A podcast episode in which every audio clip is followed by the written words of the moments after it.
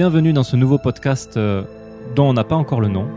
On ne sait pas encore comment on va s'appeler, mais on est un spin-off de KY euh, Show, euh, le podcast parlant de, de jeux vidéo japonais. Le but de ce podcast, c'est de parler de jeux indépendants, uniquement, d'en parler d'un seul par épisode et d'en parler en profondeur. Avec moi, j'ai une équipe de trois personnes qui seront tout le temps là, à chaque épisode, plus un host, donc quatre personnes au total.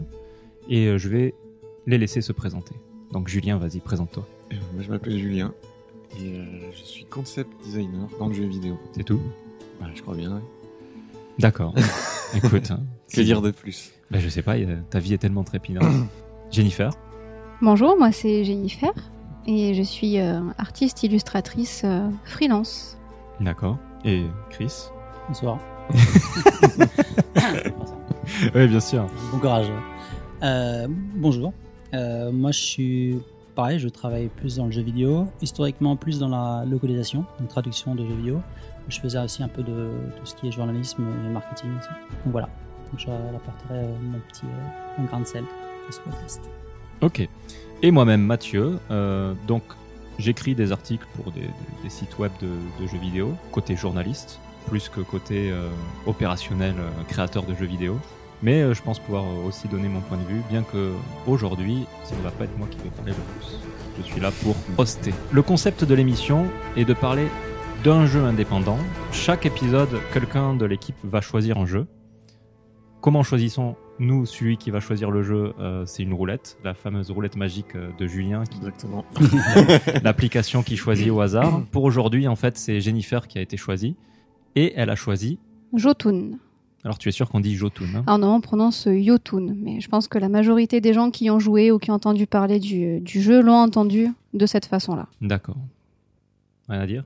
Ah oui, ce que je voulais dire, c'est que les, les développeurs, c'était un petit dilemme aussi euh, pour les développeurs. C'est- Effectivement, ça se dit Yotun parce que c'est du vieux norse, Du vieux norrois. du vieux norrois. Du vieux norrois, d'accord. Ce qui se rapproche le plus de- du vieux norrois, c'est de l'islandais aujourd'hui. D'accord, les, voilà. Les descendants des Vikings. Effectivement, pour le Yotun, si, on, si tu tapes Yotun sur Google, euh, tu vas peut-être pas trouver Jotun, parce que la la prononciation et l'orthographe euh, ne sont pas les mêmes.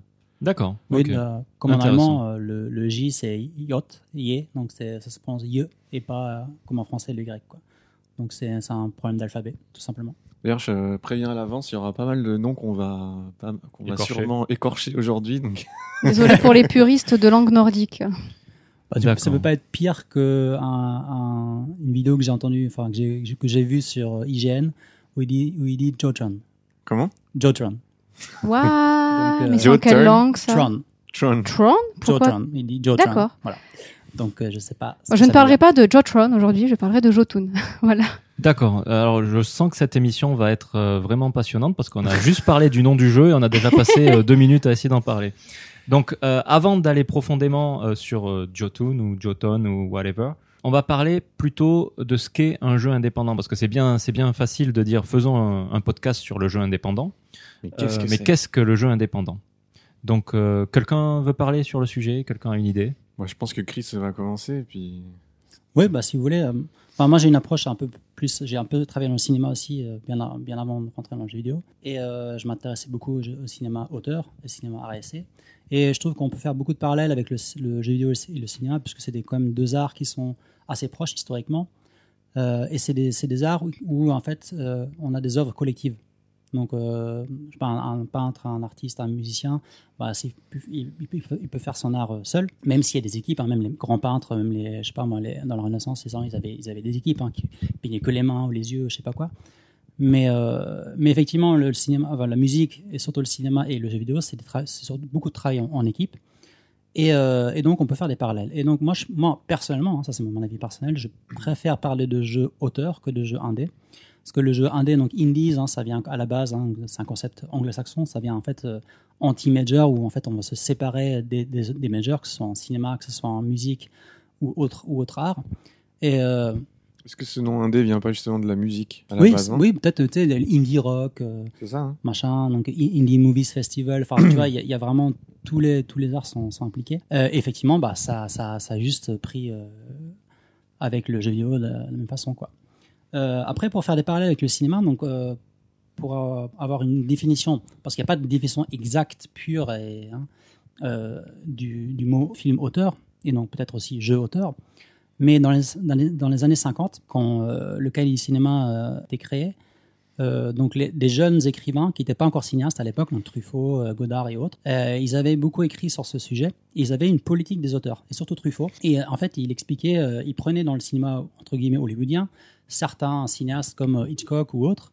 Il les, il, il, il choisissait pour dire, bah là, cette personne-là, elle est, c'est un auteur, parce que cette personne, certes, elle peut faire plus ou moins des films de commande, mais elle va apporter sa touche personnelle euh, à l'œuvre, et toutes les œuvres que cette personne fait sont reliées par soit une thématique ou un message personnel ou une touche personnelle qui est dans ce film-là. Et donc, c'est un concept, je trouve, que, qui, qui est quand même très intéressant, qui peut très bien s'appliquer euh, pour le jeu vidéo aussi. Donc, je sais pas ce que vous en pensez. euh. Moi, je suis assez d'accord. euh.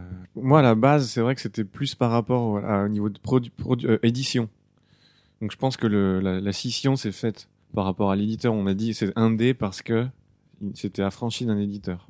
Je pense que c'est là, ça, Mhm. ça vient de là. Après, euh, il y, a, y a une espèce de tous les jeux indés en fait ont créé un espèce de mouvement et on a pu un petit peu les regrouper sous un même drapeau et ça, pour moi, ça a créé un genre, en fait. Parce qu'il y a plein de jeux, on dit un jeu indé, mais en fait, qui ont des éditeurs. Ça ressemble, comme si on pouvait dire, tiens, euh, rien qu'en le regardant, c'est un jeu indé. Euh, À l'inverse, par exemple, un grand éditeur comme Blizzard, qui est éditeur et développeur en même temps, donc il est indépendant. C'est vrai, quand on regarde un jeu Blizzard, on se dit pas c'est un jeu indé. Euh, Il y, a, un petit peu une ambivalence ici qui peut tromper le public non avisé. Justement, euh, moi je rejoins ton avis en fait. C'est beaucoup moins intellectuel au niveau de, de, de la façon dont j'ai réfléchi sur, sur le sujet, mais pour moi un jeu indé c'est juste... euh, on peut facilement faire la distinction entre un triple A et un, un jeu qui a moins de budget, qu'on appellerait euh, peut-être unique A, je sais pas. Pour moi c'est ça un jeu indé en fait. Vas-y Jennifer. Là, tu mets euh, l'accès sur le budget, sauf qu'avec l'apparition du crowdfunding et donc des, euh, des plateformes comme Kickstarter, si en effet tu fais bien ta campagne, tu veux rester indépendant et pourtant tu vas avoir un gros budget conséquent. Du coup, est-ce que ces, ces studios ou ces développeurs euh, qui font ça dans leur temps libre ne sont plus considérés comme indépendants parce qu'ils ont du budget? Je pense que c'est aussi limité juste de dire ah il y a pas beaucoup de budget c'est indépendant ah il y a beaucoup de budget du coup c'est plus indépendant. C'est il y a vraiment une ligne, une délimitation qui n'est pas claire et je pense que c'est vraiment au cas par cas. Hmm. Comme disait Julien, euh, des gens euh, peut-être pas forcément néophytes mais qui connaissent pas bien l'industrie vont se dire ah ce jeu-là a l'air euh, pas mal fait mais a l'air euh, artisanal. Ah ben ça va être forcément indé, alors que c'est pas forcément le cas. Ou au contrario, ouais il est trop bien, il y a pas de bug, c'est vraiment bien léché, impossible que ce soit un jeu indépendant. Alors, pour revenir sur ton idée de, Kickstarter et de budget, quand tu regardes Assassin's Creed, par exemple, clairement, euh, qu'il soit beau ou pas beau, hein, c'est un jeu qui, qui sent le triple A. Peut-être parce qu'il y y a des centaines, voire des, je sais pas, sur un Assassin's Creed, il y a peut-être plus de euh, des milliers de personnes qui travaillent dessus. Du coup, la, le message que le jeu veut faire passer, ou euh, juste les idées qui ont été à l'origine du jeu sont diluées dans cette masse de personnes. Prends maintenant un Kickstarter comme euh, Wasteland 2. Je sais pas combien ils ont été, peut-être qu'ils ont été une soixantaine. Ils ont quand même levé des millions de dollars, si, si je me souviens bien, peut-être un peu moins, mais ils ont levé beaucoup d'argent. Mais comme c'est quand même une personne ou deux qui restent à l'origine du jeu et il y a moins de personnes qui travaillent sur ce jeu-là, j'ai l'impression hein, que sur un jeu indé, il y aura toujours moins de personnes. Le message est moins dilué. Donc tu as peut-être aussi un gros budget, mais l'essence du jeu est là. Il est pas, elle est pas diluée. J'aime bien ce mot-là en fait. Oui, c'est justement en fait là où entre en, jeu le, le, le rôle du game director en fait. C'est lui qui va porter le message. Effectivement, dans une team indé, euh, dans une petite équipe, le message va être moins distillé et le game director pourra contrôler un petit peu plus ce qui se passe. Et c'est vrai que dans des grosses teams, euh, c'est plus compliqué, surtout avec des politiques euh, éditoriales où l'éditeur veut quelque chose, mais enfin voilà, en fait l'équipe développement est dictée par, euh, par euh, les objectifs de l'éditeur dans un sens. Mais par exemple au Japon, alors je, sais euh, je prends, euh, je prends l'exemple japonais parce que c'est celui qu'on connaît le plus, mais bien sûr il y a, il y a aussi le, même exemple en Occident. Euh, il y a des grands, des gros, des grosses productions, euh, Metal Gear, euh, Shadow of the Colossus, etc., qui sont des grosses équipes, mais le message, lui par contre, reste assez intact, je trouve. Bah, c'est intéressant. Je, vais revenir là-dessus pour encore refaire une parallèle avec le cinéma. Mais justement, après la, la nouvelle vague, que ce soit une nouvelle vague française, anglaise ou d'autres pays, les Américains sont été vachement influencés par, cette nouvelle vague, en Europe surtout. Et ils ont, t'as une nouvelle euh, génération de réalisateurs qui sont arrivés avec Spielberg, entre autres, George Lucas, euh, je sais pas, Simino et d'autres d'autres mecs en fait qui ont qui ont imposé la politique d'auteur à l'intérieur du système hollywoodien. Donc en fait, ils ont ils ont ils avaient assez de présence, euh, ils avaient assez aussi eux-mêmes aussi du budget à apporter pour imposer leur vision. Et donc même à l'intérieur d'un système qui est un, pas du tout indé a priori, bah tu peux imposer ta vision. C'est pour ça que je préfère encore comme tout à l'heure plus parler de, de- de- d'auteur Mm. que de que de indé. Euh, et pour revenir aux, aux jeux vidéo, en fait, un autre exemple, par exemple, dans des, tu parlais de, du, du jeu vidéo japonais, euh, des gens comme Teika- euh, Takashi Keita euh, qui a fait euh, Nobi Nobi Boy ou, euh, ou, euh, Katamari, bah, c'était dans Namco, une grosse grosse boîte. Il a fait sa- son petit jeu avec sa vision. euh, ça sent, ça sent l'indépendant. ça sent l'indépendant. Ou, euh, je sais pas, un, euh, Journée, par exemple. Journée, Sony, oui, Journée, c'était, faut me dire qu'ils ont été plus ou moins, je sais pas si on racheté, mais en tout cas, ils ont été euh, produits directement par Sony, quoi. Mais euh, tu prends, euh, euh, par exemple, Shadow of Colossus ou Ico de, de Fumito Ueda, pareil, lui, c'est un, un artiste, un directeur avec sa vision ultra nazie, si on veut, entre guillemets, mais il impose vraiment son, ça. son, sa- son- son truc, quoi. Donc de tout ce qu'on vient de dire, euh, on peut dire que notre définition du jeu indé n'a rien à voir avec la taille du studio, ni avec le budget, ni avec le fait qu'il y ait un éditeur, mais simplement qu'il y a un auteur qui va influencer et donner une direction et donner une certaine patte à un jeu. C'est ça, un auteur qui, qui, est, qui a une présence très forte. J'ai un autre exemple qui vient en tête, et pour moi, c'est peut-être euh, vraiment l'auteur par excellence, c'est Suda Goichi. Quoi. Voilà, ces jeux ont clairement, euh, clairement une patte et pourraient être très proches de notre définition euh, du, du jeu indé au final. Tu peux peut-être rappeler les quelques jeux euh, Bah, no More Heroes. Euh, Silver Case. oui. D'ailleurs, ça, ça, ça, ça fait vraiment un dé, quoi. Là, c'est, c'est, c'est les origines de Sudaguchi, quoi. C'était Killer. euh, Killer is Dead, alors c'est pas Suda Ah, Goichi, pas c'est lui. Shin, Shin-san. D'accord. En fait, les 3, 4, alors euh, juste pour précision, je travaille euh, avec Suda Goichi en ce moment, donc je, j'ai un petit peu, je vois un petit peu comment ça se passe. Mais les trois dernières productions de Studio Grasshopper, Mhm. C'est pas, c'est pas, Suda n'a, pas grand chose à voir là-dedans, en fait. Il est là, il donne son avis, mais c'est pas lui le game director. C'est. Shin. Parce que c'est des jeux qui, en- justement, en termes de patte, Ah oui, alors, euh, est très proche de, de, de Suda Goichi au c'est, final. je pense qu'il doit bien donner son avis, c'est lui qui tranche à la fin. Mais le vrai, le vrai game director de ces jeux-là, donc Let It Die, Killer is Dead, et euh, celui d'avant, je me rappelle plus, c'est Shin, il s'appelle Shin. Euh, Celui avec la pom-pom girl, là? Euh, oui, c'est ça, ouais. Ouais. Lolita Chainsaw. Voilà, ouais. Et donc, ouais, ce que je voulais rajouter par rapport à ce que disait Jen aussi, c'est, euh, tu disais, voilà, c'est indépendant de tout. C'est, ce qui compte, c'est la vision. Euh, c'est pour ça qu'il y, a des- il y a des jeux qui sont indés budgétairement, mais qui sont pas forcément auteurs. En gros, ils vont peut-être surfer sur une vague marketing ou une, une tendance actuelle et faire un, un projet triple A ou même double A. Euh, et tu peux très bien aussi, hein, inversement, des, des, des jeux indés dans des grosses, grosses structures. Quoi. Du Donc, coup, c'est très cas par cas, quoi. voilà. Ben, on est là pour ça, hein, pour voir euh, le cas par cas.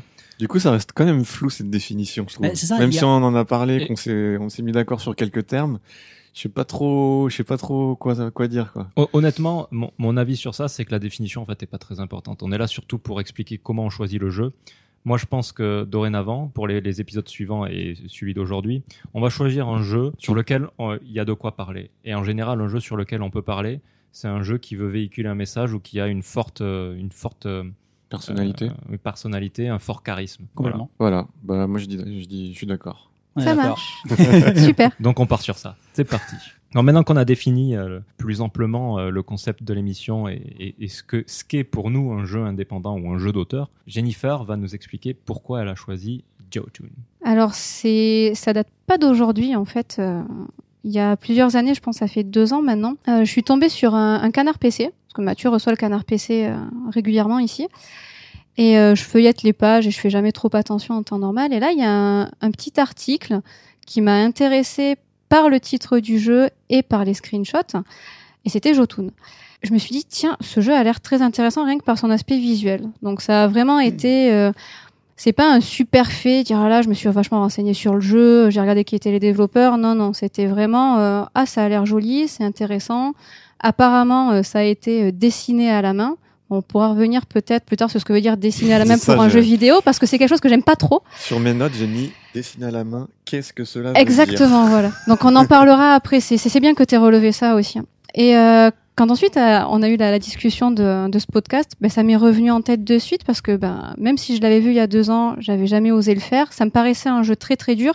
Et je pense que s'il n'y avait pas eu ce podcast, jamais j'aurais joué à Jotun. Malheureusement, parce que c'est un, un, très bon jeu sur certaines choses, moins pour d'autres. Et euh, il y a aussi autre chose qui m'a qui m'a incité à vous le recommander, c'est enfin deux choses. C'est un background mythologie nordique. C'est quelque chose qui m'est qui m'est très cher depuis que je suis depuis une quinzaine d'années. C'est quelque chose qui m'intéresse beaucoup. Et euh, le personnage principal est une femme. Et j'aime les personnages forts de guerrières. Je me suis dit, ça va être chouette de jouer et d'essayer de comprendre l'histoire et la vie de ce personnage. Donc c'est assez, c'est assez simple au final comme choix. Ben merci Jennifer. Et maintenant on va mettre euh, une petite pause musicale et puis passer à la critique euh, au sens large hein, du jeu.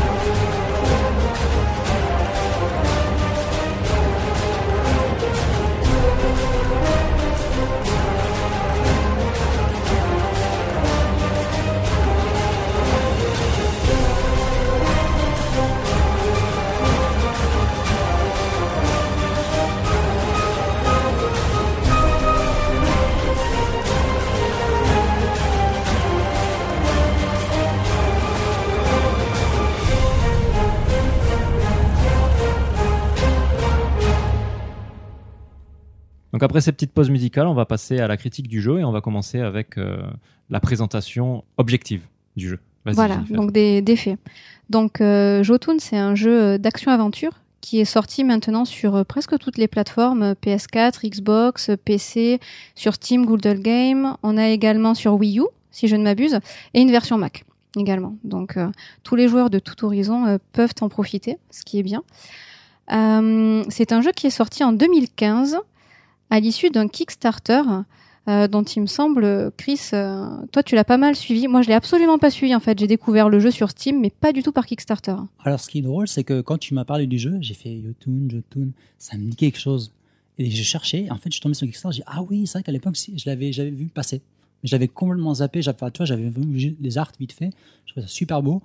Et après, ça a disparu de mon, coin de mon cerveau et, et c'est revenu comme quand tu m'en as parlé. Et tu l'avais baqué à l'époque ou pas, pas du, tout, pas du tout. Aucun d'entre nous l'a baqué, je pense. Non. euh. Non. Moi, j'avais bien suivi, enfin, j'avais suivi. j'avais été interpellé par la bannière. Parce qu'elle est très jolie, je trouve. Le titre est très joli. Et- mais quand j'ai vu les screens du jeu, j'ai, mon, mon intérêt s'est euh, légèrement dissipé, quoi. Ah mince, d'accord. Moi, j'en avais entendu parler parce qu'il a, il a beaucoup été comparé à Dark Souls pendant un moment, en termes de difficulté, je pense. Je comptais éviter de faire une mention à Dark Souls. Mais moi, Bah, je, alors, toujours. Utilisation. Voilà. Mais, euh, pour leur Kickstarter, ils le disent eux-mêmes. Dans, dans, tout en Ah, bas. Kickstarter, qu'est-ce qu'ils disent? C'est un jeu d'action-aventure avec une exploration atmosphérique et inspiré, le mode combat, ils disent c'est inspiré de Zelda et de Dark Souls. C'est D'accord. pour, pour ça que j'en parle. Non, non, c'est pas moi qui vais comparer le jeu à Dark Souls. Ça a été dit. D'accord. Donc par les développeurs eux-mêmes. D'ailleurs, euh, donc le- les développeurs Thunder Lotus Game, euh, qui ont euh, d'ailleurs leur nouveau jeu est sorti Thundered. Et ce qui est très intéressant, qui rejoint notre définition du jeu indé dont on vient de parler, c'est que eux-mêmes se représentent comme étant un studio qui fait des jeux triple A, mais avec un esprit indépendant. C'est quelque chose que tu avais noté aussi, Chris, qui Ouais, t'a choqué. with the Indie Heart, je sais pas ce qu'ils mettent. Ben, euh, Indie ouais. Heart, ouais, c'est Ouais. ça. Ils sont canadiens de Montréal, je crois. Vous avez quelque chose à rajouter sur euh, la présentation de, du studio ou du, du oui, jeu? vite fait, juste le Kickstarter, donc c'est canadien, donc c'était en, en dollars canadiens. Et donc ils avaient demandé 50 000 dollars canadiens, ils Mhm. en ont eu 65 presque, donc c'est pas mal.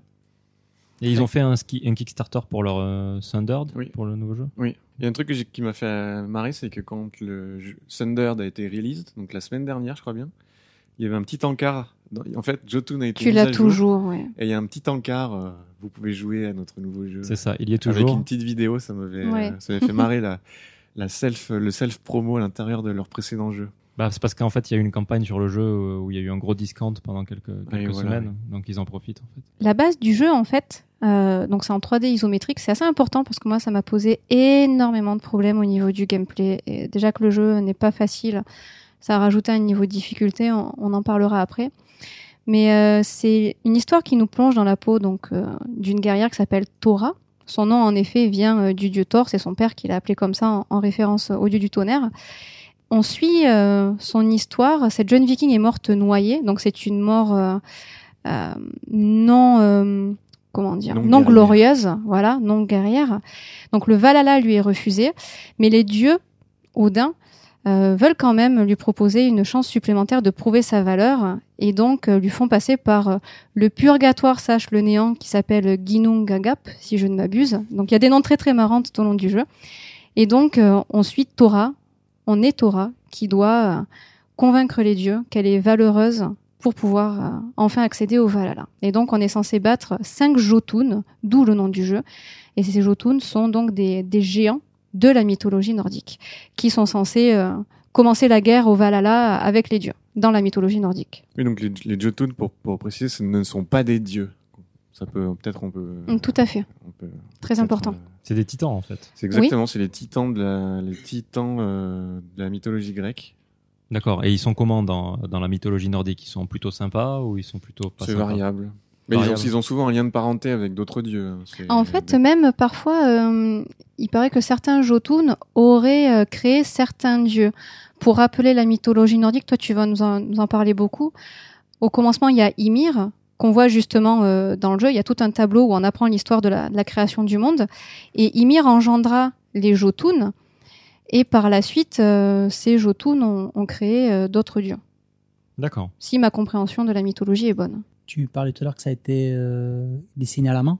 Oui. Donc ils insistent beaucoup dans le Kickstarter, c'est marqué hand-drawn, 2D, hand-drawn art style Mm. partout. Donc, se euh, pas mal de, de- que ça soit dessiné à la main. ouais. Mm. Bah, je préfère hein, parce que s'ils dessinaient au pied, euh, ça Non, mais ça, plus tu dur. vois, c'est un hein. truc que je comprends pas parce que c'est ce que je te disais, c'est dessiné à la main, mais, mais c'est de la tablette quand même. Tu vois, donc je Mais je pense que c'est animé. Par exemple, Ah, les boss, on voit clairement, Oui, que- c'est des frames. euh, pas forcément, mais le, le coup de crayon. Oui. euh, Ah, d'accord, je vois. Mais par exemple, ils ont dit tous les assets, le moindre caillou euh, de la plaine d'Asgard, euh, non, ça se passe pas à Asgard, mais a été dessiné euh, à la main. Ah oui, donc c'est que c'est pas généré aléatoirement comme ça peut être, c'est pas procédural en fait. C'est peut-être en, con- en contradiction. Non, je, pense, euh, pas- je pense que tout a été dessiné à la main sur papier. Je pense que c'est ça, c'est ça que ça veut dire, Donc il y a eu un scan et après une mise en couleur? Sans doute. D'accord. Ça fait beaucoup de travail. hein.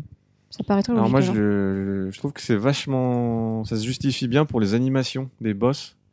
Que Ça donne un côté plus vivant. En fait, c'est ce qu'on se disait tout à l'heure. Il y a un- une espèce de vie qui se dégage euh, des bah, sur, sur- surtout des boss parce que le reste je trouve que c'est c'est assez mort. On en parlera. On en parlera. Oui, bah, bah, du, du coup, euh, je vous sens bien pressé, donc on, va de suite passer euh, à la critique euh, du jeu en lui-même. Donc la critique du jeu, ben en fait, c'est moi qui vais commencer. Parce que je pense que je suis celui qui a le moins de choses à dire et que au final, le jeu euh, m'a moyen plu. Donc je vais suivre un, un plan plutôt classique de la critique du jeu. avec une note. Avec une note sur, euh, une note sur, euh, Sur 20 ou sur 5 sur KY. C'est vrai, ouais. C'est euh, 4 KY sur 6. Non, ouais, Un jeu, attends, une question, un jeu auteur doit-il être noté? Ouais, non, non, non, non, je vais pas donner de notes. Donc, euh, je vais commencer par parler du gameplay. Donc, le gameplay est assez euh, basique. hein. On bouge euh, le personnage dans- comme on bougerait n'importe quel personnage. On a un bouton pour euh, taper, un bouton pour taper fort, un bouton pour utiliser euh, les différents skills qu'on va obtenir pendant le jeu, et un bouton pour faire la roulade. Et euh, les gâchettes euh, pour passer d'un sort à l'autre aussi. Oui, ça, j'allais le dire après, mais c'est moins important. Mais euh, effectivement, pour, pour changer de sort, parce que dans le jeu, on va gagner des sorts. Donc au final, c'est un jeu très classique. Les monstres ont tous des patterns, et c'est vrai que quand on tape, il y a une certaine lourdeur qui fait effectivement, euh, ça peut rappeler euh, le type de jeu, comme ils disent euh, Dark Souls, c'est ce qu'ils disent pour le gameplay, ou un Monster Hunter, c'est-à-dire que, mais de loin, vraiment de loin, c'est-à-dire qu'on peut pas taper n'importe comment. Après, dans un Dark Souls, dans un Monster Hunter, il y a vraiment une maîtrise de l'arme et il y a plusieurs patterns. Là, c'est juste vraiment deux coups. Donc, on s'ennuie très vite au final. Et je rajouterais le fait qu'on n'a pas de barre de stamina. Et il n'y a pas de barre gérer. de stamina. C'est juste le, le, le coup faible ou le coup fort, on rend toujours le même temps pour s'armer. Donc, c'est une question de, de, de timing à, comprendre après. Donc, au final, le, le gameplay m'a pas tellement, euh, m'a pas tellement euh, époustouflé. Surtout que c'est un jeu en fait qui va se, se séparer euh, en plusieurs phases. En général, il y a deux tableaux, un d'exploration et un plus court pour récupérer des runes. Le plus court, en général, il y a une espèce de boss ou quelque chose qui empêche d'arriver à la rune. Et l'exploration, c'est de la pure exploration. Il y a rarement des monstres, ou très peu. Et le but, c'est de trouver, en fait, euh, tout- tout- toutes les choses nécessaires pour euh, trouver la rune. Une fois qu'on a ces deux runes, on a accès à un boss. Voilà. Donc au final, chaque zone, il y en a cinq, peuvent se faire assez rapidement. En, en moins d'une heure, c'est c'est classé. Ah, tu veux dire une heure pour terminer le jeu? Non, pour terminer euh, une zone. Ah, ok, ok. Le problème, c'est que les zones d'exploration sont quand même assez vastes. Et pour moi, ça, c'est le problème principal du jeu qui m'a fait lâcher rapidement. Tora se déplace très lentement. Mais alors, très lentement. Et pour aller de l'autre côté de, la map, c'est quand même assez fastidieux. Donc voilà, moi, c'est le reproche que je ferais au gameplay. Ils auraient dû trouver un moyen de de- d'aller plus vite, en fait. Parce que avec ça, je pense qu'il y aurait eu, euh, le jeu aurait gagné quelques points et aurait été beaucoup plus intéressant. Pour ce qui est du visuel, bon, il n'y a rien à dire, c'est juste magnifique. Euh, surtout quand on sait que le jeu a été fait deux ans, deux ans avant. Donc, euh, ouais, ça c'est super. L'audio, ben, l'audio, il y a une bonne musique d'ambiance, on rentre dedans. C'est pas exceptionnel, ça, ça reste pas dans la tête, mais c'est parfait pour, pour, pour, pour l'atmosphère. Et enfin, le scénario, bon, ben, moi je suis pas allé au bout du coup. Donc le scénario, j'ai pas tout vu, mais il me semble être intéressant et, et suffisamment euh, correct pour pousser le, le joueur à continuer à jouer. Voilà. Je pense qu'à ce niveau, le scénario est assez anecdotique. Bah, ça reste un jeu euh, de pur gameplay. ouais. Ouais. Voilà pour ma part. Alors, est-ce que vous, vous avez des réactions sur ce que je viens de dire? Est-ce que vous voulez rajouter des choses? Je veux juste réagir. euh, vous dites que c'est un jeu de pur gameplay. C'est marrant parce que moi, je l'ai absolument appréhendé comme ça. Pour moi, c'est un jeu. c'est comme euh, le livre dont vous êtes le héros. C'est une histoire qui s'est déroulée devant moi et j'ai été transportée euh, d'émotion en émotion. J'avais pas ressenti ça depuis Journey en fait. Je l'ai vraiment pas vécu comme un jeu vidéo, mais comme une histoire. Je pense que comme j'aime beaucoup la mythologie nordique, ça m'a touchée. Et ce qui m'a d'autant plus touchée, c'est qu'il y a deux ans, j'ai fait une expo où j'ai dessiné des divinités nordiques, justement, mais pas les divinités connues. Et euh, j'ai dessiné l'une des divinités qu'on aperçoit au début, qui est Ran. Et en fait, leur manière euh, de l'imaginer, c'est exactement la manière dont je l'ai imaginé. Donc, dès le début, j'ai été happée et j'ai senti une communion qui allait au-delà du gameplay. Enfin, moi, j'ai presque vécu ce jeu comme une expérience spirituelle. Ça va en faire rire plus d'un, mais je l'ai vraiment vécu comme ça. Donc oui, le, le gameplay est chiant et ça m'a beaucoup embêté à, à de nombreux moments, mais ça m'a permis de l'apprécier parce que je l'ai vécu au-delà du gameplay. En fait, tu l'as, vécu comme une illustratrice au final. Je, je, je pense qu'il y a le côté. Alors, moi, bien qu'il y a, il y a certaines choses. euh, tout à l'heure, euh, Julien disait que c'est un peu l'ennui parce que bah, ça peut être très très répétitif. euh, c'est c'est pas forcément très original, surtout au début. Bon, à part lorsque l'on voit Yggdrasil qui apparaît, ça c'est vraiment c'est dantesque, c'est magnifique. Mais après, ça sort pas forcément de l'ordinaire. Il y a de ci, de là des choses en illustration qui sont vraiment magnifiques, mais c'est plus une, ambiance. C'est pas quelque chose, euh, c'est pas du Michel-Ange en termes de, de dessin ou d'illustration. C'est vraiment l'ambiance, c'est l'énergie qui, qui sort de ce jeu qui m'a happé. Alors, je te rejoins sur, sur un truc, sur, sur ce que tu dis. C'est vrai que régulièrement, dans chacun des tableaux, il y a toujours un moment où le jeu va faire un, un dézoom il va nous montrer toute l'étendue du paysage dans lequel on, progresse, plus les zones d'à côté. On peut voir souvent les zones d'à côté dans lesquelles on va aller après. Et c'est vrai qu'à ce moment-là, on voit vraiment le, monde euh, dans toute sa mythologie nordique. hein. et c'est magnifique, c'est juste, juste magnifique. C'est vrai que c'est une technique euh, pour, pour montrer en fait que tu es, tout petit dans, le, dans, dans, dans un monde gigantesque. Ça, ça marche assez bien. Surtout que le, le concept des boss, c'est que c'est des boss euh, gigantesques, c'est des gros, des titans quoi. D'ailleurs, euh, de leur inspiration, c'était Shadow of the Colossus aussi. Bah, en fait, on, c'est exactement le même pattern. C'est t'as une phase d'exploration et t'as une phase boss quoi. C'est exactement la même chose avec des environnements.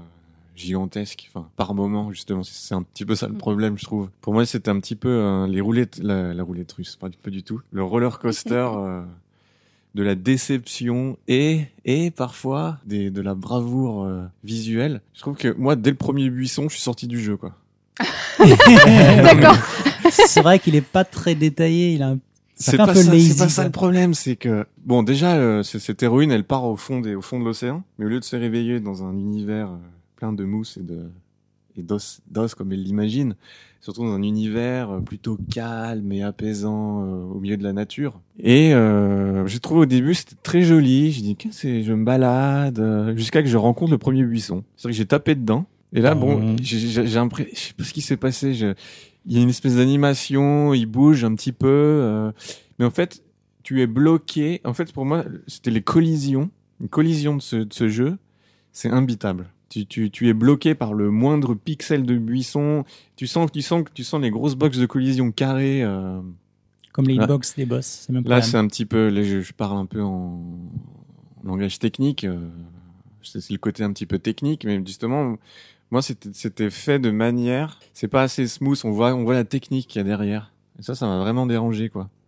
Je vois vraiment les, les, les box de, de collision, euh, les limites. Donc, en fait, il y a pas mal de, il y a pas mal d'endroits où il y a du vide, où on se balade en fait au bord du, au, bord du vide, et là, on est bloqué vraiment. Enfin, c'est frustrant. C'est, je sais pas comment expliquer. C'est quand, quand on joue, en tout cas, il y a une drôle d'impression qui m'a, qui m'a vraiment sorti du jeu.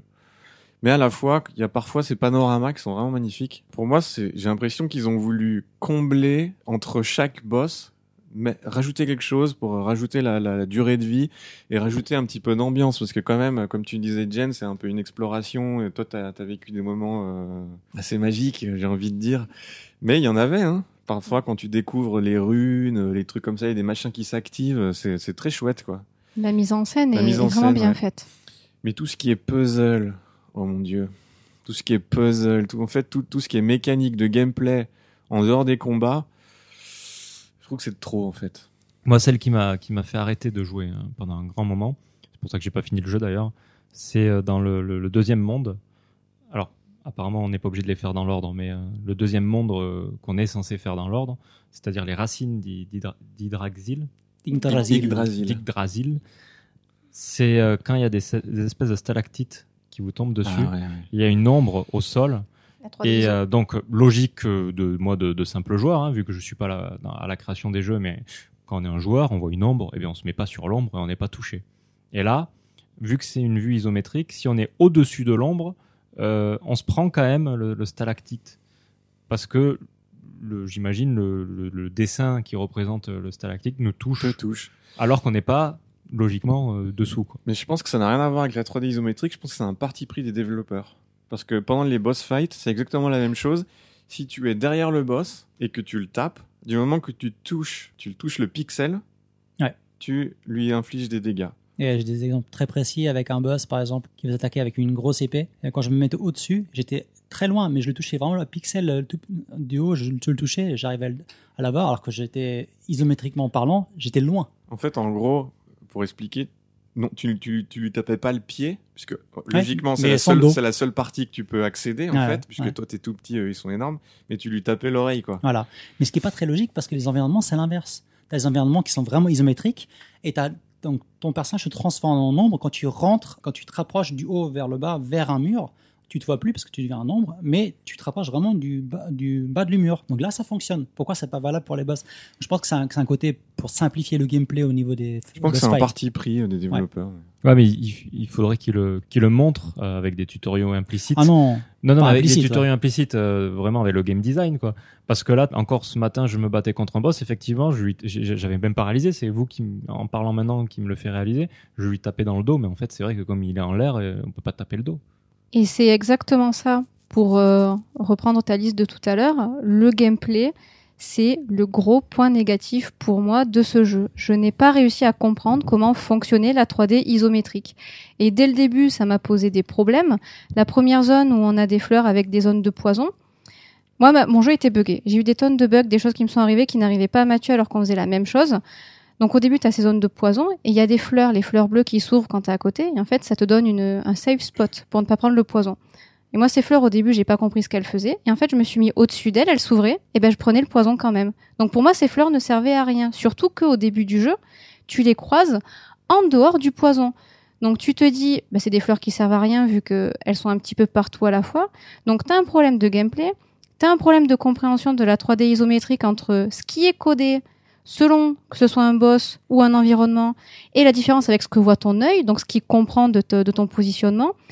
Et tu as des problèmes de, je pense, de parti pris de choix, de placer des choses dans ces fleurs qui te permettraient de comprendre à quoi elles servent si elles étaient placées uniquement aux endroits où elles servent. Or, elles sont placées partout, et donc tu te dis, ok, ils ont placé ça juste pour, euh, ben, pour meubler, comme tu disais, Julien, Mm, mm, mm. pour mettre des trucs entre les différentes étapes de ton cheminement. Et c'est, je, ça, ça donne l'impression que c'est un jeu qui a été fait que par des artistes et que la technique a été mise de côté. Enfin, le, le game design. Le game Ouais. design, pardon. Euh, bah, je rejoins. Enfin, pour les fleurs, j'ai pas eu de problème, mais ça me donne, ça me fait penser à un truc. euh, globalement, dans, dans, dans le jeu, il y a beaucoup de problèmes à l'exploration, je trouve. Euh, même s'il y a des, des zooms qui sont magnifiques et qui te permettent de voir la, la carte pendant un petit moment. Ah, pour- exact, ouais. Ah, ça, c'est donc c'est vraiment du. Au lieu d'avoir une, bon, on a une minimap hein, qui est vraiment alé- qui est vraiment, Disons vraiment ça, ça- ça approximative. ne te donne pas ta position, quoi. Voilà, t'as pas de position. Par contre, tu vois à peu près la map, un peu comme dans HLD, donc Hyper Light Drifter. La, mode, la map est approximative, mais tu sais jamais où vraiment tu es. Par contre, ouais, t'as, t'as- t'as ces dézooms qui sont liés au gameplay, hein, que ce soit un monstre qui va arriver ou un panorama qui va arriver. Donc ça va, pendant un certain moment, ça peut être quoi, 10-15 secondes, ça donne un, avis- un, un sur la map. Mais pour revenir aux, fleurs, t'as plein d'endroits euh, dans le jeu où l'exploration est euh, vraiment compliquée parce que tu, par exemple, euh, c'est pas des fleurs, mais ça va être, ça va être en fait des fissures avec de la lave ou autre. T'en as partout, partout, partout. Et des fois, je me dis, ah, je vais aller, je vais aller de l'autre côté, je vais traverser la lave. Je suis sûr qu'il y a un truc caché. T'y vas, il y a rien. Il y a, a pas une seule fois dans le jeu où je me suis, je me suis fait chier à aller dans un coin qui était super dur à accéder et être, être surpris par un item ou autre.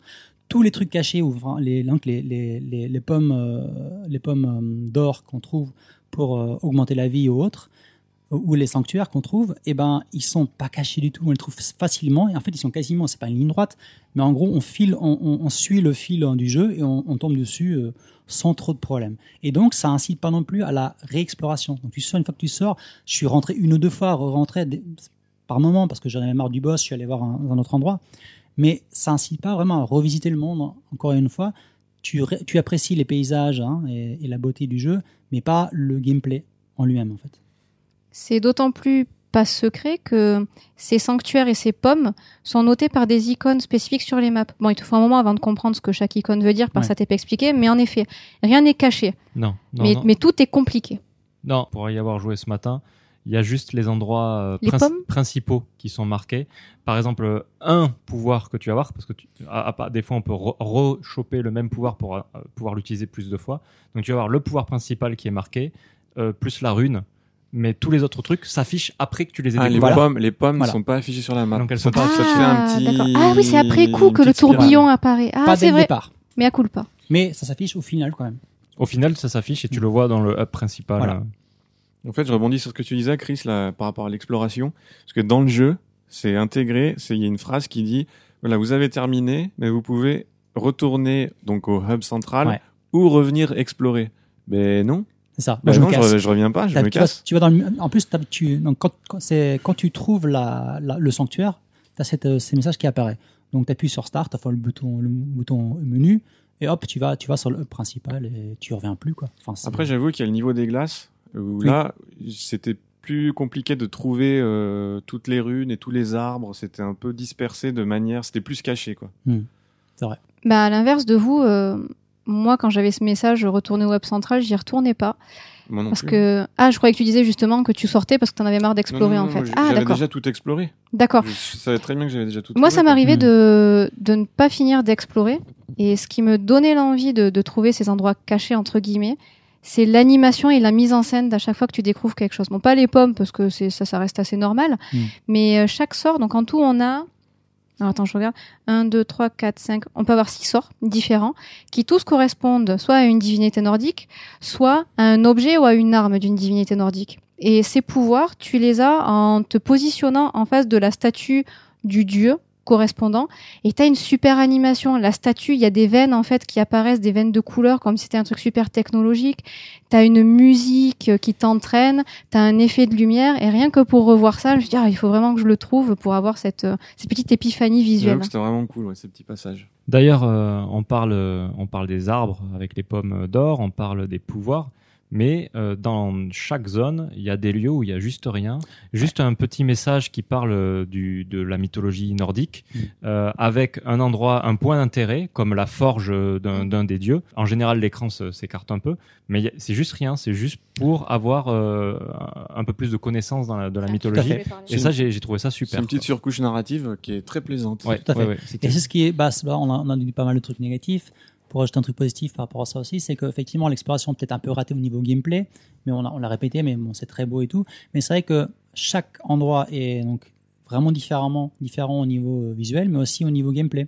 C'est-à-dire qu'en fait, quand, la façon dont on explore, on on va pas explorer de la même façon dans tel ou tel univers parce que bah, la glace, effectivement, ça va, ça va avoir des impacts différents sur la, façon dont on se déplace, mais aussi la façon dont la map est, construite, elle est complètement différente. À chaque fois, on a quand même des bonnes surprises en fait. Même si c'est, ça devient vite lassant quand on est dedans, mais au départ, au moment, il y a une belle surprise. Et du coup, on s'emmerde pas trop parce que c'est quand même assez rapide hein, comme jeu. Moi, j'ai quand même facilement pardonné euh, ces problèmes de gameplay euh, personnellement. J'aimerais revenir sur ce côté euh, narratif et après reparler un petit peu du, du scénario. C'est l'un des rares jeux, alors peut-être qu'il y en a d'autres, mais dans mon expérience, je me souviens pas de ça, qui en effet te, te raconte une histoire sur une mythologie et qui te donne envie de, sortir du médium, de sortir du jeu pour prendre des informations. Et les informations qui te sont données en jeu ne servent pas le jeu. Parce qu'elles ne servent à rien ni dans le scénario ni dans la compréhension euh, de l'univers dans lequel tu es parce qu'à la limite tu pourrais ne rien connaître tu peux quand même y jouer et ne t'apporte rien sur comment euh, défaire les, les donc quand tu es sur Yggdrasil par exemple où là on te tu vois le corbeau et l'écureuil donc l'écureuil qui est Ratatosk qui euh, dans la mythologie donc c'est Odin qui s'est pendu à Yggdrasil pendant neuf jours il me semble, pour avoir pour pour, euh, pour avoir les runes. Et Ratatosk lui euh, racontait les histoires du monde. Et elle te le raconte ça quand tu te balades, tu fais ah c'est Ratatosk, le murmureur de machin. Ah là c'est le corbeau, truc, je me rappelle plus comment il s'appelle malheureusement. Et ces informations-là ne te servent absolument à rien dans la découverte du niveau, mais c'est une c'est vraiment une une narration et c'est quelque chose qui est très très très très bien fait. En fait, ça, c'est un des ressorts narratifs qu'on retrouve beaucoup dans les films courts, les nouvelles courtes, etc. C'est en fait un monde lacunaire. C'est-à-dire que tu ne connais pas, tu ne connais pas l'intégralité euh, de ce qui se passe dans ce monde, mais on te donne quelques éléments. Et en fait, ça va te permettre aux spectateurs, aux joueurs, etc., de créer sa propre aventure. En fait, c'est là où ça a super bien marché sur toi, en fait. C'est ça. Bah, c'est un peu, euh, pour, pour parler d'un classique, euh, Tolkien, c'est exactement ce qu'il fait. L'histoire se passe juste dans un endroit du monde, mais dans le truc, dans, dans, dans le Seigneur des Anneaux, il parle de, ou dans le Silmaris, etc., il parle de d'un univers euh, complet, quoi. Mais Tolkien, c'était la première phrase. C'est oui, c'est ce livre est un chapitre du livre blanc. Tu commences, on te balance des, on te balance euh, Voilà. des noms, tu sais pas ce que c'est. euh, C'est un petit peu comme dans Hellboy euh, pour ceux pour ceux qui l'ont Mm. lu. Dans Hellboy aussi, on te balance dans un univers avec plein de personnages, de noms. Tu sais pas du tout ce que Mhm. c'est, mais en fait, t'es obligé. En fait, ça ça permet en fait une immersion qui est beaucoup plus forte. Et je voudrais rajouter quelque chose. Non non vas-y. Il y, a un, il y a un aspect du jeu aussi, moi, qui m'a pas mal touché, en fait. C'est la voix, euh, la voix off, qui est, en fait, en islandais. Donc, euh, c'est la langue euh, actuelle qui se rapproche le plus du vieux, du vieux narrois. Norrois, enfin, excusez-moi. Et en fait, j'ai trouvé ça vraiment cool parce que ça te... Moi, c'est ce que j'ai le plus aimé dans le jeu, en fait. mais vraiment quoi. Et déjà la langue est très. bon, moi j'aime beaucoup les langues euh, nordiques, donc c'était vraiment cool. Et euh, en fait, ça permet vraiment une immersion euh, instantanée quoi. T'es dans... En plus, c'est une langue qu'on n'entend pas spécialement euh, souvent. D'ailleurs, je sais même pas, si c'était trop de l'islandais, du. Il y avait un jeu, comment il s'appelait? Qui est sorti il y a pas longtemps avec un, un j'allais dire un eunuque, pas un eunuque, un esquimau, non pas un esquimau, Ah, Ah un inuit. oui, Un Inuit. ça- avec le loup blanc. avec le loup blanc Euh, et euh, donc les narrateurs sont des vrais C'est inuits. vrai. Euh, alors c'est pas de l'islandais, hein, c'est leur langage inuit. Ouais. Euh, et pareil, ça donne un vraiment et c'est des contes euh, hein, de inuit et c'est l'atmosphère elle est géniale. Même le, gameplay est moyen, mais ça donne vraiment un- un- une touche, euh, te fait rentrer dans le jeu euh, Et, rapidement. et donc il y a plusieurs jeux moi qui m'avaient touché qui, qui en fait utilisent la même technique. Donc il y a un jeu qui est un donc un shoot Cinemora, donc euh, coproduction Digital Reality qui est une boîte russe et Grasshopper. Donc c'est un shooter, mais avec une forte partie narrative. Donc en fait les personnages c'est des animaux animaliers. En fait au cours du développement ils avaient fait un placeholder pour les voix, donc c'était du hongrois. Et pour une raison de budget certainement, ils ont gardé que le hongrois. Il y a que le hongrois dans cette euh, dans la, voix off. Vraiment, ça donne un côté au jeu qui est excellent. T'as ces ces espèces d'animaux, de personnages animaliers dans un espèce de monde steampunk étrange. Tout est rouillé et plus c'était de voix off en, hongrois. Euh, J'ai noté aussi euh, Metro 2033, donc euh, qui est tout en russe. Mother Russia Bleeds aussi qui est tout en russe. Euh, un vieux jeu que moi j'ai beaucoup euh, beaucoup aimé, euh, qui est sorti en 92 si je me rappelle bien. Donc c'est 1K euh, développé par Cocktail Vision. Donc ça raconte, euh, c'est basé sur les mythes Inca et en fait tout est en quechua. Donc la langue actuelle euh. Et ça c'est vraiment aussi, euh, ça donne un petit côté euh, mystique comme ça qui, qui est vraiment bien. Et euh, pour montrer aussi qu'on peut utiliser ce ressort, euh, cette technique euh, narrative entre guillemets à d'autres niveaux, j'ai noté en fait euh, Hyper Light Drifter qui est en fait un, un, jeu d'exploration à la Zelda et qui lui n'a pas de langage mais on te parle quand même avec des espèces de hiéroglyphes qui sont partout disséminés dans le monde. Et il y a des personnages qui te parlent, donc il y a des bulles avec ces- cette, cette espèce de langage. En fait, tu sais pas du tout ce que c'est. Et euh, bah, ça, ça, ça participe aussi à l'immersion. Star Fox? Star Fox. euh, prochainement, il y a un jeu, un, jeu avec un petit renard qui s'appelle. Ça a changé de nom récemment, donc je sais pas. C'est un jeu à la Zelda, un jeu d'exploration à la Zelda avec un petit renard. Bref, on vous en reparlera certainement dans ce podcast, dans un prochain numéro. Et en fait, tout est en hiéroglyphe aussi. C'est très Le- intéressant. Prochain jeu euh, du même studio qui a fait Yotun. Il s- il- apparemment, c'est une langue inventée. Ah ouais. Donc, euh, Langue inventée et avec des références encore à la mythologie nordique, parce qu'en fait, euh, quand tu commences, tu découvres que c'est une technologie ancienne et c'est les Valkyries, ah, le nom. Intéressant. Très intéressant. Et du coup, euh, on parle de technologie ancienne, etc. Mais tu disais tout à l'heure que dans Jotun, quand tu réveillais un pouvoir, ça faisait très technologique aussi. Tu penses qu'il y aura un lien entre les deux jeux ou pas du tout? C'est une bonne question. C'est pour ça que je vais le faire euh, dans quelques jours. J'ai commencé Thunder, je pense, dans quelques jours pour voir. D'accord. Donc très bien, après cette, euh, cette critique des points principaux, gameplay, visuel, audio et scénario du jeu, on va passer euh, aux thématiques abordées. Et c'est peut-être la partie la plus importante euh, et la plus intéressante de ce podcast, du moins j'espère. Parce que c'est là où on va mettre un peu de jus de cerveau. Julien, tu veux commencer? Ou pas. En fait, comme tu disais, Jen, toi, toi ça t'a poussé, ou ça t'a pas peut-être pas forcément poussé, mais ça t'a intéressé en fait à quelque chose qui était en dehors du jeu. Exactement. Et en fait, euh, bah, c'est un truc que moi j'aimerais, euh, j'aimerais qu'on fasse euh, dans ce podcast aussi. C'est quand on joue à un jeu, qu'est-ce que ça nous suscite des- comme intérêt? Est-ce que ça nous, ça nous, ça pousse à nous intéresser à des choses? Effectivement, ce jeu qui est placé dans la mythologie nor- no- nordique et comme je, comme je le disais tout à l'heure, qui est lacunaire, donc qui explique pas grand-chose en fait, qui donne des noms comme ça, mais qui explique pas grand-chose ça peut pousser en fait à s'intéresser à la mythologie, euh, aux mythologies germaniques. Bah, comme Jen, moi, ça, la mythologie germanique, ça fait depuis, euh, depuis que je suis tout petit que je m'y intéresse. Donc en fait, il y a deux sources, euh, deux grosses sources en fait pour la mythologie germanique. Donc on appelle ça les Eddas. Donc Eddas, ce sont les écrits euh, tout simplement qui étaient à la base passés de manière orale.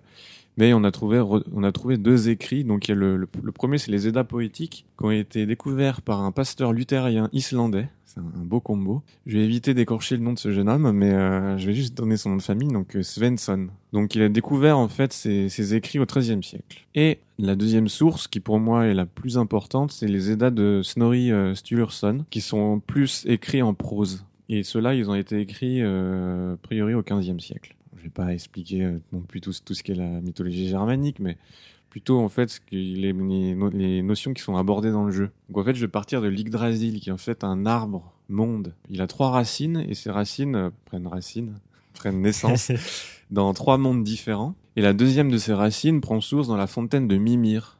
Donc Mimir, c'est un personnage qu'on va retrouver dans le jeu. C'est pas la fontaine là? C'est exactement. Donc en Mm. fait, Mimir, en fait, c'est le géant Mimir. Donc c'est un géant aussi, détient tous les secrets de l'univers et euh, l'Yggdrasil prend source dans la fontaine de Mimir. Dans l'Yggdrasil, en fait, euh, l'arbre, cet, cet arbre cosmo, cosmologique, soutient en fait neuf royaumes différents. C'est la source d'inspiration de beaucoup euh, beaucoup d'œuvres de la pop culture, en passant des Chevaliers du Zodiaque à certains JRPG. Donc il y a Asgard, ça c'est le monde des dieux.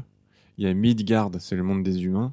Je vais pas tous les faire, mais en fait, un, un de ces autres mondes, donc c'est Jotunheim, c'est le monde des géants. Donc Jotun, ça veut dire géant, voilà, comme on l'a dit précédemment. Il y a aussi une... euh, donc l'Yggdrasil n'est pas forcément représenté dans le jeu et on va pas se balader entre les neuf mondes euh, de l'Yggdrasil.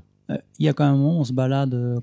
Jen a parlé tout à l'heure du quand on se Sur balade sur l'arbre, on, est, dessus. ouais, on est carrément sur les Voilà, sur, sur les l'arbre, racines. effectivement, On sur les racines. Il y a les deux. Une fois on est sur l'arbre et une fois on est dessous Ah sur oui, ses exact. racines où tu dois surfer. euh, C'était un peu embêtant et Oh là stressant là, comme passage c'est horrible, d'ailleurs. C'est horrible ce niveau. J'avoue. D'ailleurs, le, le passage de, sur les branches, j'ai détesté aussi. Quoi. Ah, c'était horrible. C'était très Surtout très que t'as dur. des espèces d'oiseaux qui Ouais, pop. le corbeau qui essaye de te choper. C'est super dur à éviter. Je sais même pas si on Oui. peut les éviter. À cause de la roches 3D, qui si tu peux, tu peux l'éviter. C'est comme pour les roches, ce que disait Mathieu. Selon comment tu prends la 3D, euh, en fait, il faut toujours l'éviter par le bas. Ouais, d'accord. Donc ensuite, il y a le Ginunga Gap, qui en fait, dans le jeu, en fait, c'est le hub qui va nous permettre en fait de passer d'un niveau à l'autre. Et donc en fait, le Ginunga Gap, Ginunga Gap, c'est le vide primordial. Voilà, le vide primordial. Est-ce que j'ai besoin de définir le vide primordial Bah, Pour nous, c'est le néant. Le C'est néant. le néant primordial. Hein? Défini primordial. Bah, c'est la c'est la source en fait de la matière quoi. C'est de là que, que vient toute chose. le néant. Dans le, Le néant, ça voilà. existe aussi. hein. C'est le zen. Donc en fait euh, donc notre euh, notre héroïne Thor, Thora, jeune guerrière intrépide viking qui se dirige vers une destination euh, qui ma foi euh, n'atteindra jamais parce qu'elle est emportée euh, par les flots. Donc elle, elle arrive au Gigunga Gap et euh, son but peut-être c'est d'aller au Valhalla. Donc qu'est-ce que c'est que le Valhalla? En fait, le Valhalla c'est se situe à Asgard déjà. C'est là où trône Odin. Et As- euh, le Valhalla donc c'est l'endroit qui accueille les guerriers morts au combat. Bon, que la moitié, hein, parce que les autres, euh, ils n'ont pas le droit d'aller au Valhalla. Ils iront rejoindre euh, Freya en fait, on va dire en enfer, l'enfer de la mythologie germanique, pour faire court. Euh, et au Valhalla, qu'est-ce qui se passe? Eh les guerriers combattent toute la journée. Et le soir, ils revivent et festo avec Odin. Ils se préparent en gros pour la grande guerre du Ragnarok. Voilà, tout simplement. Euh, aussi dans le jeu, il y a deux, je sais pas si on peut dire deux personnages, mais enfin, il y a, y a les corbeaux de Odin. Donc Odin a deux corbeaux. Et en fait, ces deux corbeaux nous guident pour nous. Donc en fait, dans ce hub, euh, on peut accéder au niveau de n'importe quel ordre, a priori. Mais les corbeaux de Odin nous guident ve- vers le niveau vers lequel, en termes de difficulté, euh, nous, nous devrions aller.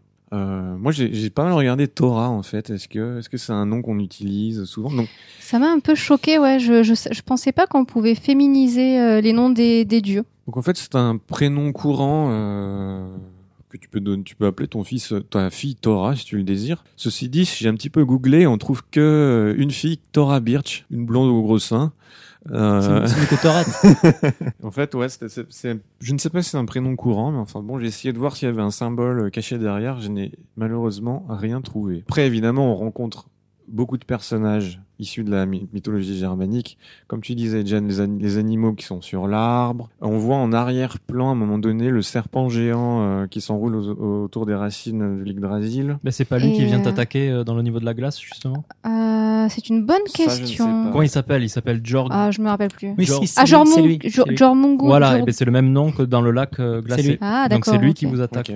Par contre, il me semble qu'ils oublient de dire que c'est ce serpent qui euh, torture Loki tous les jours avec son venin qui descend de sa dent. Oui, c'est vrai. ouais. Ça, c'est pas expliqué par contre. Ouais. Par contre, il y a un truc, c'est que les, les, les, les stars de la mythologie germanique sont pas trop référencées. Bon, il y a Odin, bien sûr, on va se battre contre Odin. On a le marteau de Thor qu'on peut, qu'on peut utiliser. Qu'est-ce qu'on a Bah, d'autre tu les as en fait dans les euh, dans tous les sorts que tu as. Par exemple, bouclier, euh, la santé, c'est Frigg. Ouais. Euh, le bouclier, c'est Emdal. Ah oui, Emdal. Voilà, qui est quand même très très important. Pour euh, le, le decoy, enfin le, on va dire euh, ton ombre, le leur, c'est Loki. Euh, tu as le marteau de Thor avec Mjolnir. Tu as pour la vitesse, c'est Freya. Ouais, exact. Et la lance, c'est Gungnir, qui est la lance d'Odin. Ouais. Donc il y a quand même pas mal de références. Mais c'est vrai qu'il faut connaître. Si t'entends juste Mjolnir et Gungnir, tu te dis, bah, je sais pas trop ce que c'est. Ouais, ça bien, que, participe au folklore. euh, bien que Torah l'explique quand même. À chaque fois qu'elle arrive devant une nouvelle statue, elle dit à quelle divinité ça fait référence Ouais. et ses attributs très souvent. L'amour, euh, la vitesse, euh, l'illusion, tout ça. J'ai bien aimé qu'on les voit pas tous en fait. Oui, c'est. ça, euh, très- je trouve ça, ça, ça prend un petit peu en contre-pied euh, ce qu'on a l'habitude de voir. Ben, ça montre qu'on n'est pas dans le monde des dieux, parce que c'est ça. Exactement. On y est pas. On est dans le monde des géants. Alors j'ai une question, euh, enfin peut-être une remarque. Tu parlais du Ragnarok tout à l'heure. Le Ragnarok, c'est la guerre justement entre les Jotun et les dieux. Et là, je trouve qu'il y a une incohérence dans le jeu, c'est que pour prouver ta valeur auprès des dieux, pour accéder au Valhalla, il faut que tu tues ces Jotun. Donc si tu les tues, ça veut dire que le Ragnarok n'arrivera jamais. Bon, je pense que là, c'est moi qui réfléchis un petit Mais peu je pense trop. que le Ragnarok c'est pas que ça. C'est aussi euh, toute cette histoire avec euh, Fenrir qui va manger le soleil, etc. oui, c'est c'est la fin du monde des humains c'est et la fin d'Asgard. du hein. monde, voilà. Mais c'est pas uniquement la guerre contre les contre les géants. Mais ils la perdent C'est cette guerre. Parce qu'en plus, c'est écrit dans, dans leur mythologie, les dieux vont mourir à un moment donné suite à Ragnarok. Alors moi, les, des faibles connaissances que j'ai de la, de la mythologie nordique, il me semblait que le, le Ragnarok, c'était euh, le but des méchants, on va dire, si on peut dire méchants, c'était de détruire euh, l'arbre en fait. Et donc le but c'était de protéger l'arbre. Et c'est là où le serpent vient, euh, s'entortille autour de l'arbre, mange, mange Odin, etc. Enfin, je croyais que le, le- Euh, vraiment le point central c'était Yggdrasil. Mais je pense pas parce que, comme l'a dit Julien tout à l'heure, Yggdrasil, euh, il maintient, il aide à maintenir neuf mondes. Justement. Or, le Ragnarok, c'est pas la destruction de tous les mondes, c'est la destruction de Midgard et d'Asgard. Après, les autres mondes, ça, c'est peut-être ma connaissance qui est limitée, mais euh, ils veulent pas détruire leur propre monde à eux, parce que t'as le monde des Jotun et tout ça. Ceux-là, ils veulent les garder. Donc, c'est une sorte de d'anarchie pour juste préserver le chaos et détruire l'ordre humain et, et des dieux. D'accord. Peut-être. Parce que si Yggdrasil sert au maintien euh, du monde dans lequel sont les Jotun, s'ils le détruisent, ils se détruisent eux-mêmes. Or, ils veulent pas se détruire eux-mêmes, je pense. Voilà, c'est... Là, on rentre dans de la théologie et de la sociologie, c'est on un peu... n'est pas assez formé pour, euh, pour non, aller si loin. bon, c'est, on Bah, peut faire des recherches, mais Pour c'est... euh, extrapoler un peu, j'en ai parlé avec Julien un peu pour euh, le Yggdrasil, peut-être que les gens connaissent pas forcément le, le nom. J'ai regardé un peu éthologiquement ce que ça veut dire. En fait, il n'y a pas, de, il y a pas une, une réponse unique. Il y a plein de pistes. On va dire la, la piste la plus euh, connue, donc Yggdrasil viendrait en fait donc, du vieux Norse, donc du vieux euh, Norrois. norrois. Donc Ygr qui voudrait dire Odin et Drasil voudrait dire le cheval, donc le cheval d'Odin. Ce serait une métaphore pour en fait quand Odin s'est pendu à l'arbre. en fait. Il y a tellement de il y a tellement de- d'étymologies différentes Ouais. pour l'Yggdrasil que c'est compliqué C'est compliqué. Donc après il y a d'autres euh, d'autres idées. Et non, c'est pilier et monde. Voilà, pilier, exactement. Donc en fait, il y a ce sens-là. Donc il y a vraiment beaucoup, beaucoup de pistes qui font tous plus ou moins sens en fait, mais euh, qui sont vraiment. On se dit vraiment euh, la langue nordique, euh, la vieille. ben, on n'a pas encore vraiment tout compris. On connaît pas vraiment complètement ses origines et comment ça évolue. Et donc en dehors de ça, pour l'Yggdrasil, donc c'est donc dans la, dans la légende nordique. Donc comme je disais, en fait, c'est l'ar- l'arbre du monde. qu'on traduit ça plus ou moins en français. Ce concept ou des concepts qui sont plus ou moins liés, il y a dans plusieurs philosophies et des religions du monde. Il y a aussi le concept de l'arbre de la vie, on en parlait tout à l'heure, euh, et l'arbre des connaissances, l'ar- l'arbre de la culture. Donc, même si c'est des, des arbres différents, ils ont toujours, la même idée de relier des choses entre elles. Donc, soit des cosmologies, donc une cosmologie avec des mondes différents, soit euh, des êtres vivants, comme l'arbre de la vie qui est dans la Bible, euh, par exemple Darwin a repris pour sa théorie, euh, où il relie en fait les chaînes des êtres vivants. Et donc, c'est vraiment intéressant de, de voir en fait que ce genre de concept existe vraiment dans, dans plein de cultures différentes. Quoi. Si je ne me trompe pas, euh, s'il y a euh, des auditeurs de confession juive qui nous écoutent, euh, j'espère ne, ne pas les choquer. Et si je me trompe, dites-le moi. Euh, dans l'étude de la Kabbale, Ah. euh, tu sais, tu as les séphirophes, euh, donc Oui, tu as un dessin spécial et ça reprendrait la forme de base d'Yggdrasil. Mais c'est un arbre. hein, il me. Voilà. Bah, là, ce serait l'arbre de la vie. Mais effectivement, c'est des concepts qui se mélangent facilement et on, on- beaucoup de chercheurs en fait sur la symbologie et la mythologie et on arrive à faire des parallèles des fois entre, entre ces concepts quoi, qui sont plus ou moins intéressants. Et d'ailleurs, juste pour, pour faire, on peut faire peut-être une parenthèse euh, ici, mais cet arbre de la vie, on le retrouve dans plusieurs jeux vidéo. Oui. On le retrouve euh, euh, dans Secret of Mana, Mhm. enfin, Seiken. Je sais pas si on le retrouve dans le. Dans, Dra- dans Dragon Quest 11, il y est. Ouais, dans Dragon Quest 11, il y est. Et il est, il est, on le voit en fait dans le ciel tout le temps. On le retrouve aussi euh, euh, le premier boss de Kirby. C'était pour la blague. Dans les Tales of aussi, c'est euh, surtout dans le premier Tales of qui est sorti sur euh, GameCube, ouais sur GameCube. Tu as les deux mondes, voilà. il y est. Dans Final Fantasy 9, ça se termine. euh, Taiji no Ki. Ça se termine dans, dans l'arbre. Mm. ouais. On le retrouve vraiment. En, en général, dans les RPG, j'ai l'impression. Oui. Dans les jeux de rôle. Oui. Mais euh, on le Même dans, retrouve dans Donjons et Dragons.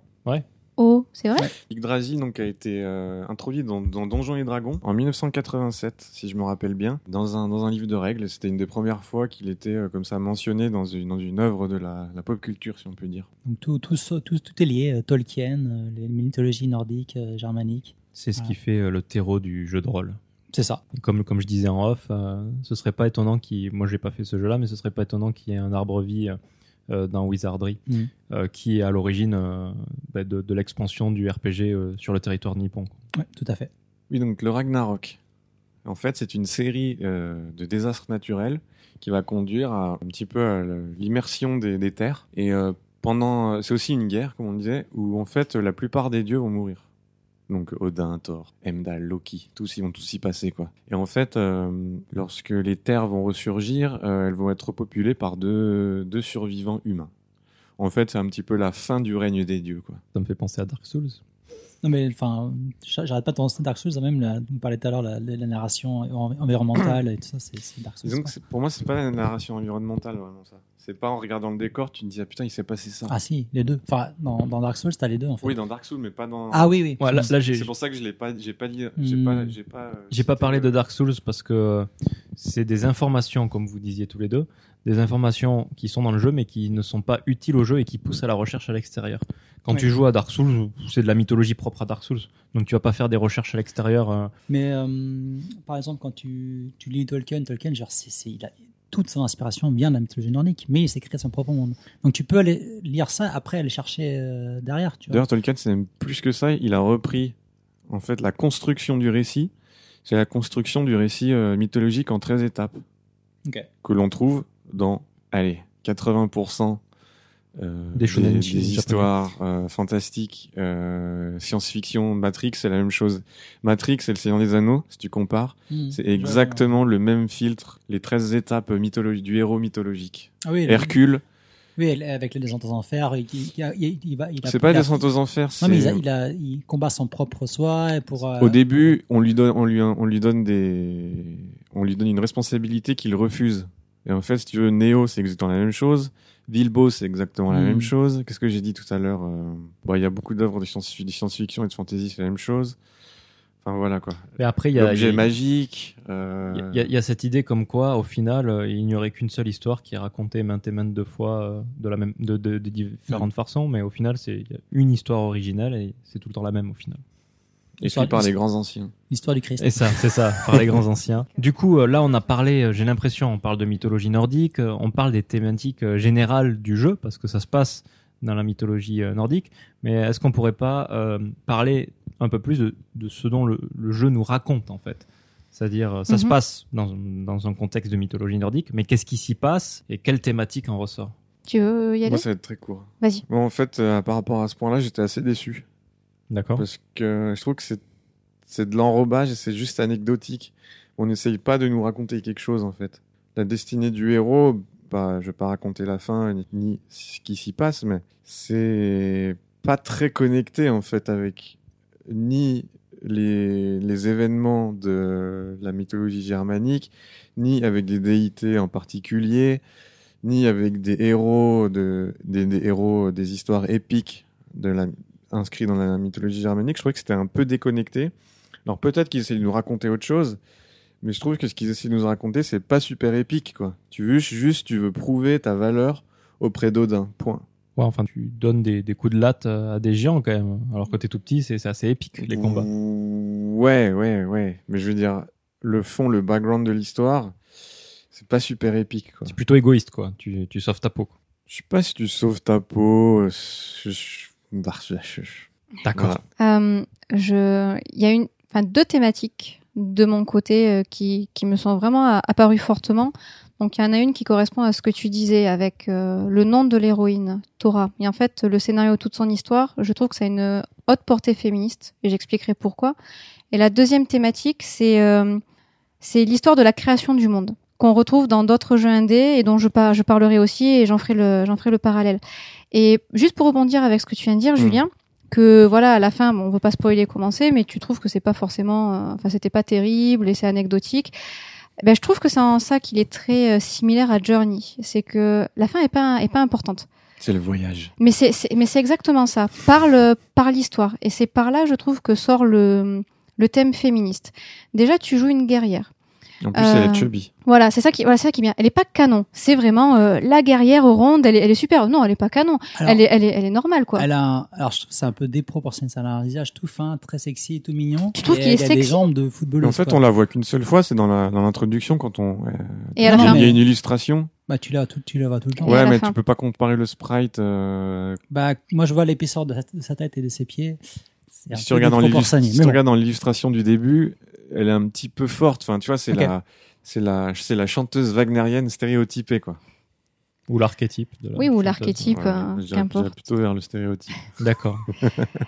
Et donc, ce, ce côté féministe ressort par son histoire. Donc déjà, c'est c'est son père qui l'a appelé affectueusement Thora d'après le dieu Thor. Donc il a voulu lui donner de la valeur quand même. Thor, euh, c'est c'est c'est pas le petit dieu de pacotille qui sert à rien. Il fait partie du panthéon euh, des, des cinq divinités vraiment très importantes dans le panthéon nordique. Et euh, ce qu'il faut savoir, c'est qu'elle a, elle a un frère. Ça nous a expliqué au cours de l'histoire. Et euh, lorsqu'elle atteint... euh, alors on nous dit pas quel âge, mais il dit, lorsque j'ai été en âge, mon père m'a donné ma hache adorée. Donc en plus, son père a vraiment voulu en faire une guerrière, et elle, c'est quelque chose qui lui a plu. Et tout au long de l'histoire, on apprend que bah, son père se fait vieux et que son père décide de la nommer pour qu'elle devienne la chef du village, et pas son frère. S'ensuit une histoire justement de jalousie. Euh, On va pas trop en parler parce que voilà, ça, ça pourrait spoiler. Mais c'est un personnage féminin fort qui sait se battre, qui prend sa destinée en main. Lorsqu'elle meurt de manière ingrate, elle est prête à l'accepter.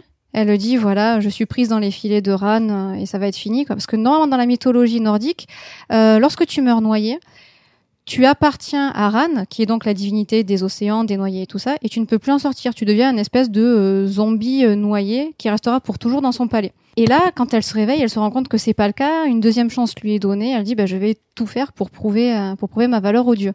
Il y a, a jamais de complaisance. Et tout au long de l'histoire, quand on évolue au fur et à mesure des des niveaux, elle nous raconte un petit peu cette histoire.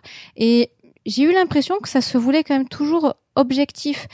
Elle nous raconte pas, ah, je, je- j'aime pas mon frère ou machin compagnie. Elle dit, tiens, et mon frère là, il a réagi bizarrement. C'est toi qui interprète, qui comprend que son frère était jaloux. Jamais elle le dit directement, mon frère était jaloux de moi. Elle est toujours assez objective. Donc elle se plaint pas. C'est vraiment une, une personnalité très forte et qui met en avant justement les qualités féminines, qui sont en dehors de, ah, il faut être fine, il faut être tendre, il faut être gentil. Euh, Non, non, non, ça, c'est, c'est pas de la féminité. Ça, c'est, c'est du marketing. Voilà, c'est de la culturalisation. Tu voulais peut-être rebondir sur ce thème euh, Oui, non, c'est- je suis 100% d'accord avec toi. C'est juste qu'après, je trouvais ça un peu léger. Ou un C'est peu vrai, un oui. choix un peu facile. Bon, après, j'ai pas envie de dire ça reste du jeu vidéo parce que c'est pas la phrase qu'il faut pas dire. Mais euh, un peu plus de subtilité dans, dans sa psychologie, dans son personnage aurait été la bienvenue, personnellement. C'est vrai, mais c'est un, peu pour euh, ça vaut pour tout ce qu'il y a dans ce jeu. Euh, tout est assez rentre dedans au final et, Ouais. et- et pas très très peaufiné. Peut-être parce que c'est le premier jeu du studio aussi. On Oui, verra avec Thunder de comment c'est euh, mm, Mm. comment c'est abordé.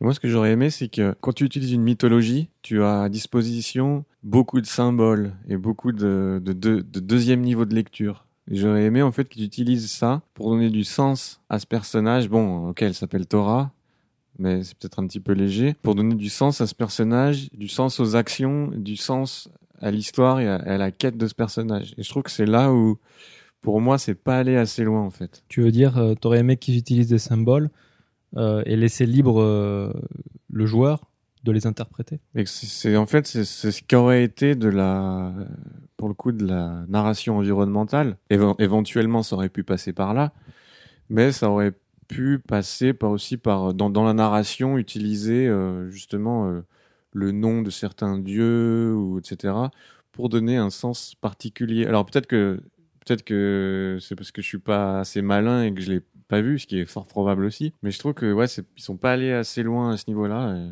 Peut-être qu'après, ils n'ont pas voulu non plus euh, abuser du symbolisme euh, des mythologies nordiques, euh, parce que ça reste quand même des mythologies un peu méconnues. du, des- du grand public et, et ils- les gens auraient juste pas compris au final. Mais comme tu le disais, en fait, c'est peut-être libre à chaque joueur de, de chercher, de creuser et de trouver en fait ce, ce deuxième niveau de lecture. Je pense qu'il faut déjà avoir un minimum de terreau, un minimum de savoir pour pouvoir voir qu'il y a un symbole et puis après lui, lui donner un sens. Mais ça ne t'empêche pas de le mettre là à disposition du joueur. Non, bien sûr, bien sûr. Effectivement, quoi. Effectivement, que là, on n'est pas sur les, les aspects les plus populaires de la mythologie germanique. Comme on le disait, c'est pas, c'est pas les stars euh, du Panthéon, euh, voilà. Mais je pense que ça aurait été le bienvenu qu'ils aillent un petit peu plus loin là-dedans. Enfin, moi, j'aurais, j'aurais appré- j'aurais vraiment apprécié qu'il y ait ce deuxième niveau de lecture. Ça aurait vraiment apporté quelque chose, euh, un, un petit plus à, à toute cette aventure, en fait. Et moi, le, le- le jeu, de par son gameplay un peu faible, en fait, au final, euh, ça m'a pas donné envie de réfléchir plus Mm. que ça à ouais. ce qu'on me donne. Ouais. C'est pour ça. Du coup, je dois hautement intellectualiser tout ce que tout ce que je vois.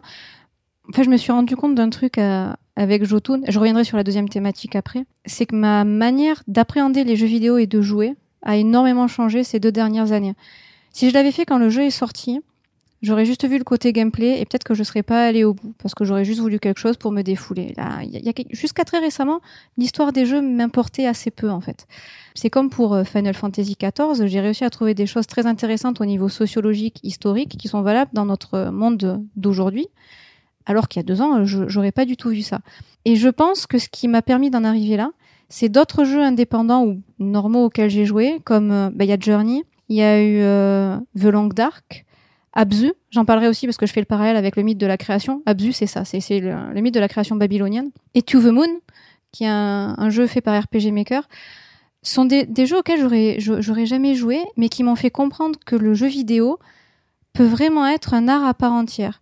C'est comme tous les médiums de communication et d'expression. Ce sont juste des outils, mais ce que tu peux en faire, c'est illimité, et tu peux en faire de l'art avec. Ouais, bien sûr. oui. Et Jotun, je, je pense que c'est de l'art parce que ça t'offre des pistes de réflexion sur, euh, sur plein de choses. Encore une fois, c'est peut-être que moi parce que j'ai tendance à tout euh, over-intellectualiser. Je trouve pas le terme en français, excusez-moi. Sur intelligence. Sur- Sur-intellectualiser.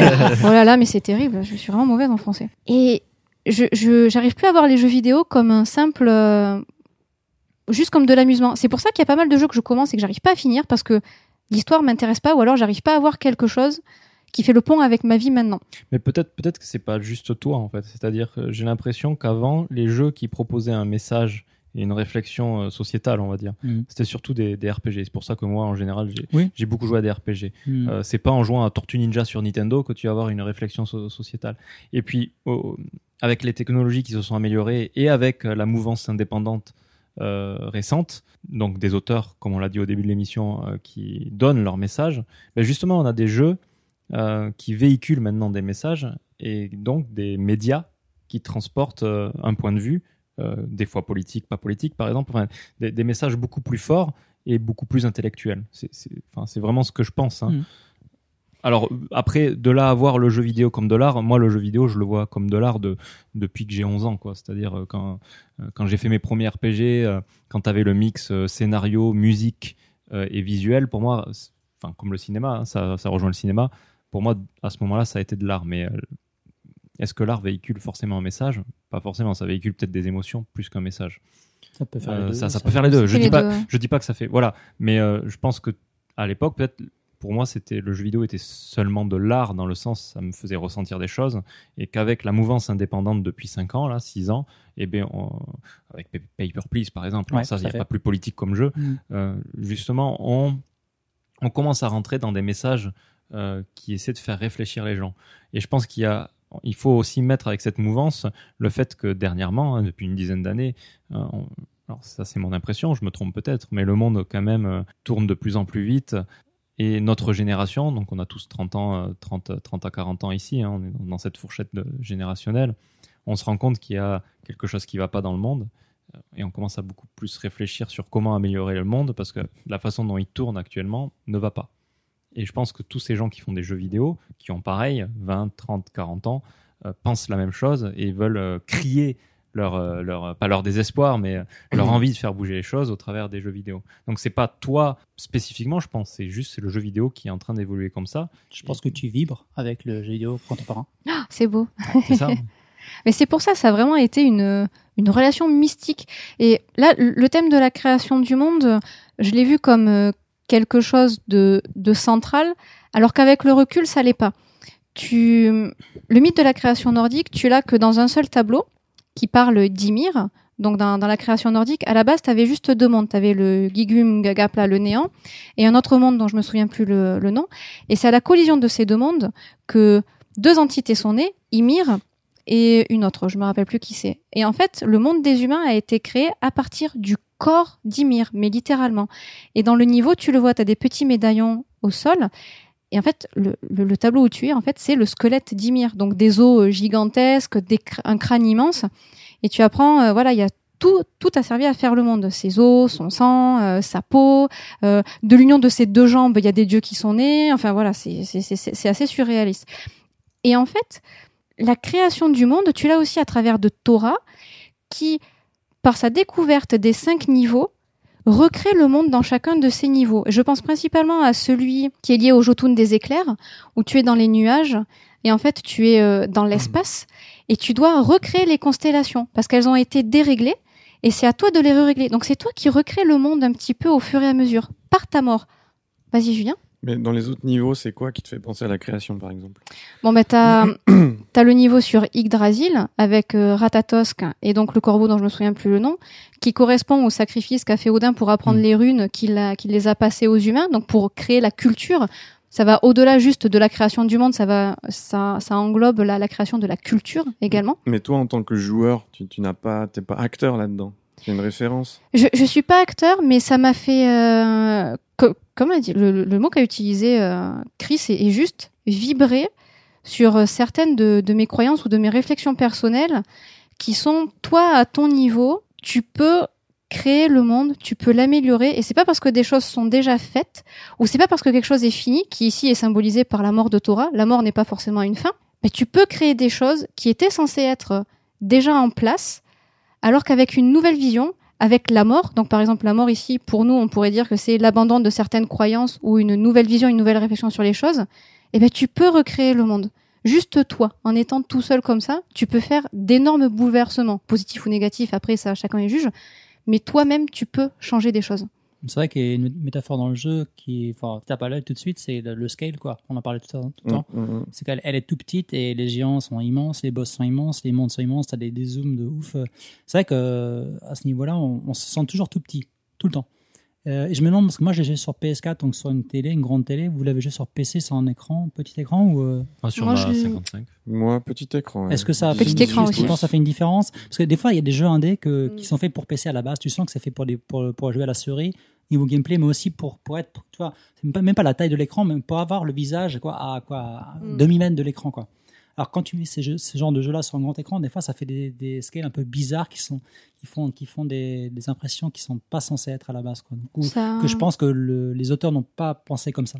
Ça marche sur PC, hein, sur un écran, tu as quand même l'impression de grandeur. Ça marche mieux sur PC, limite. Ah d'accord, je pensais que tu parlais de l'inverse. Peut-être. Ah, sur le 55, ça marchait bien. Ouais. Aussi. Ouais. Et donc je voulais faire le parallèle avec un autre jeu ND qui s'appelle Abzu, qui lui est basé sur la mythologie, euh, donc le mythe de la création babylonien. Et ça, tu le comprends que quand tu arrives à la fin du jeu, où c'est la première fois où tu vois écrit le Enuma Elish, et justement, nous on s'est dit, mais ça veut dire quoi? Et c'est là où je suis allée me renseigner, j'ai fait, ah, c'est le mythe de la création babylonien. Et dans Abzu, tu commences, donc pour ceux qui n'y ont pas joué, tu es un, plongeur, euh, ni féminin ni masculin, il n'y a, y a, y a, pas de sexe, et tu es invité à te balader euh, dans ces magnifiques océans. Et en fait, tout au long du jeu, tu as une menace qui est le grand requin blanc, qui te veut du mal et tu comprends qu'il y, y a, quelque chose de déréglé. Et au fur et à mesure, parfois tu as, as un hub aussi. Donc la première fois que tu y vas, tu vois que c'est des piliers que tu dois réactiver. Quand tu analyses avec le mythe Enuma Elish, donc du mythe de la création babylonienne, tu comprends à quoi ça fait référence. Et ce qui est encore plus important dans Abzu, qu'on qu'on voit pas trop malheureusement dans, dans Jotun, c'est que ce grand requin blanc, qui est une grande menace, à la fin, en fait, il danse avec toi, tu sais, dans les crédits de fin. Et tu comprends que ce qui est mauvais à un moment donné, ça veut pas dire que sa nature est mauvaise. Ça veut dire que s'il y a un dérèglement, ben quelque chose de bon peut devenir mauvais. Et c'est quelque chose que tu peux retrouver dans notre vie de tous les jours également. Tu veux réagir à ça, Oui, Julien? D'ailleurs, le requin blanc, il t'aide pas à la fin du jeu, il me semble. Si, à la fin, il t'aide tout à la fin, Ouais. quand tu as refait sortir tous les Ouais. piliers, que tous les animaux sont en harmonie, tout ça. En fait, ce qui se passe, c'est qu'il est blessé, il me semble. Oui, Et je crois que c'est ça. Et en fait, tu l'épargnes. euh, à un ça. moment donné, on, le, on lui, a- je crois qu'il a une épine ou une. Tu l'aides, Oui, en fait, ça, et il s'échappe. C'est ça, il s'échappe et il revient après t'aider. Mais dans, dans Abzu, il y a aussi beaucoup de narration environnementale, ce que tu trouves des palais, etc. Oui, t'as des Et il mosaïques. y a des fresques, et là on comprend euh, ce qui se passe. Il y a eu euh, un cataclysme, euh, enfin voilà, il y a une histoire de Dieu, etc. On, com- on comprend déjà un petit peu euh, cette histoire de création. ouais. Mais pour le coup, c'est. Enfin, je suis désolé de dire ça, mais c'est exactement pareil que, que Journée. quoi. Eh ben absolument Ah bah, pas. C'est- le art Absolument director pas. de journée d'ailleurs. Oui, oui, c'est la même équipe, Non, mais en le coup fait. des fresques. Je veux Oui. dire, le coup des fresques, etc. Mais on la n'a pas façon la dont c'est métaphore raconté. du voyage. et Ouais, de la destination. Sauf que voilà, c'est ça. Dans Abzu, c'est la création du monde. Ouais. Dans Journey, c'est toi. Ouais. C'est ton cheminement Oui, oui, à toi je, je ne parlais pas de la thématique. Je Ah, voulais pardon, dire euh, les- le coup des fresques qui la narration euh, euh, l'histoire. environnementale. Il y a la même chose dans, euh, Mm, fait. Journée que, que, que dans Abzu. Et par contre, les musiques, elles sont très proches. Mais bon, Oui, c'est bah, c'est le même, c'est le même compositeur. Mais même dans, je trouve justement euh, que c'est marrant que tu fasses les, les comparaisons à Journée et à, et à, et à, Abzu. parce que dans les musiques, j'ai, enfin pas la, pas la sonorité de la musique, mais la façon dont la musique est utilisée dans le jeu, elle est vachement similaire à Journée et euh, même Flower et même euh, euh, et euh, Abzu. Euh, donc il y a toujours une musique de fond. Après, ça, donc elle change un petit peu en fonction de certains boss et certains euh, certains environnements quand tu quand tu te balades. Et c'est une musique très orchestrée, mais sans trop. Elle est en fait, elle est tout le temps présente, mais tu t'en rends compte, pas forcément compte, mais elle influe tout le temps sur ton subconscient. J'ai l'impression. C'est pas, c'est vraiment pas mal, quoi. Euh, j'ai beaucoup aimé Donc là, tu parlais de, la musique. de Abzu ou de Jotun? De, de- De- En fait, tout, de, que ce soit que soit que Yotun ou Jotun ou euh, ou, euh, ou Flower ou D'accord. tous ces jeux-là, en fait, ils, ils ont la façon d'employer la musique, elle, elle marche de la même façon. C'est le même principe. Elle ouais. est jamais. Des fois, dans, dans, dans le jeu vidéo, bah, je prendrais Dragon Quest. Je trouve que le début de Dragon Quest, la musique, elle, est, elle devient de mieux en mieux après. hein. Ah ouais, ouais, parce que là, c'est euh, dur. hein. C'est pas la, mais c'est pas la musique elle-même, mais elle, elle, c'est la façon dont elle est employée et les boucles qui tournent en fait qui sont chiantes. Là, dans, dans ces jeux-là, dont on parle en ce moment, euh, ils sont, c'est jamais envahissant et c'est jamais, euh, ça, ça, ça pose jamais problème. Personnellement, ça m'a jamais sorti du jeu. Au contraire, ça m'aide toujours à rentrer dans le jeu. Alors il y a une fois Ouais. où c'est très envahissant et limite douloureux. Euh, c'est justement le monde des glaces. Ah. Et la phase d'exploration où tu as les blizzards qui arrivent et il faut Ah. te cacher derrière les murs. Le bruit du Journée. blizzard est disproportionné par rapport au reste. À moi, ça m'a choqué là. Euh, Moi, je pense que c'est le mixage du son. Euh, Il est fait pour un certain type de Ah. d'installation. problème Et je pense technique. que si, si tu as. Alors, problème technique, c'est eux qui n'ont pas prévu toutes les 1. Mais je pense que si, si tu as un bon, un bon installation de son, bah, le son est mieux, mieux ré- réglé. Et c'est que le- les sons sont très forts pour tout ce qui est euh, FX. Donc, euh, quand tu ouvres des portes Mm. pour les boss, c'est vraiment, c'est c'est vraiment monumental. Quoi. Ça, tu, sens, tu le sens passer. Quoi. Apparemment, on a épuisé euh, la partie thématique. On a à peu près dit tout ce qu'on pensait euh, intéressant à dire sur le sujet. On va sûrement faire un Tumblr pour, euh, pour cette, cette série. Donc, si vous avez des commentaires pour ajouter des idées ou commenter les idées qu'on a dit pendant ce podcast, n'hésitez pas dans les commentaires du Tumblr à nous dire ce que vous pensez tout simplement si vous avez fait le jeu. Euh, Pour finir, pour clôturer la critique euh, du jeu, euh, je vais vous demander à chacun si euh, vous conseillez, vous recommandez ce jeu ou pas. Julien Alors moi j'ai envie de dire non, très fortement. Mais le souvenir que j'ai après l'avoir terminé, finalement j'efface un petit peu les parties douloureuses d'exploration et je, je me rappelle juste des, des, des parties de, de boss et de l'espèce d'ambiance un peu mystique qui rôde. Et j'ai presque envie de dire oui. Mais tu dis non. Hmm. je, je, je resterai indécis. Tu viendrais pas de Normandie Jennifer Moi, je dis oui. Parce que c'est le premier jeu d'un studio euh, qui a l'air prometteur, quand même. Et ça serait dommage euh, de, de juste focaliser sur euh, les grosses erreurs de gameplay. Je pense que ça va être arrangé au fur et à mesure sur les autres jeux. Et comme a dit Julien, Jotun propose une atmosphère tellement spécifique et laisse tellement de bons souvenirs que ça serait dommage de ne pas le recommander. Donc oui.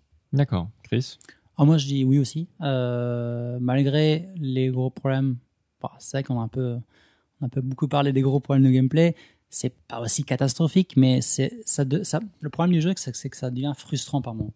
Et frustrant pas au niveau, j'ai cité Dark Souls, mais pas de la frustration parce que on n'arrive pas et qu'on n'est pas au niveau, mais c'est quand on sait qu'on pourrait y arriver mieux si c'était mieux, si le, le jeu était C'était mieux fait, quoi. pas mieux fait, mais pas dans le sens où euh, plus simple, hein, pas tu baisses la vie des boss, non, mais vraiment Au niveau Les- des contrôles. les contrôles, les hitbox seraient mieux, euh, bah ça irait mieux. Donc c'est vrai que ça- on peut pas s'empêcher d'avoir un, un goût amer en bouche euh, après avoir fini le jeu. Mais comme dit Julien, euh, là le lendemain, moi j'ai fini le jeu hier, donc euh, et là ce qui me reste, c'est la beauté des jeux, c'est même si c'est une histoire un peu en filigrane, mais quand même qui est là euh, avec une ring bah, qu'on n'a pas tous les jours.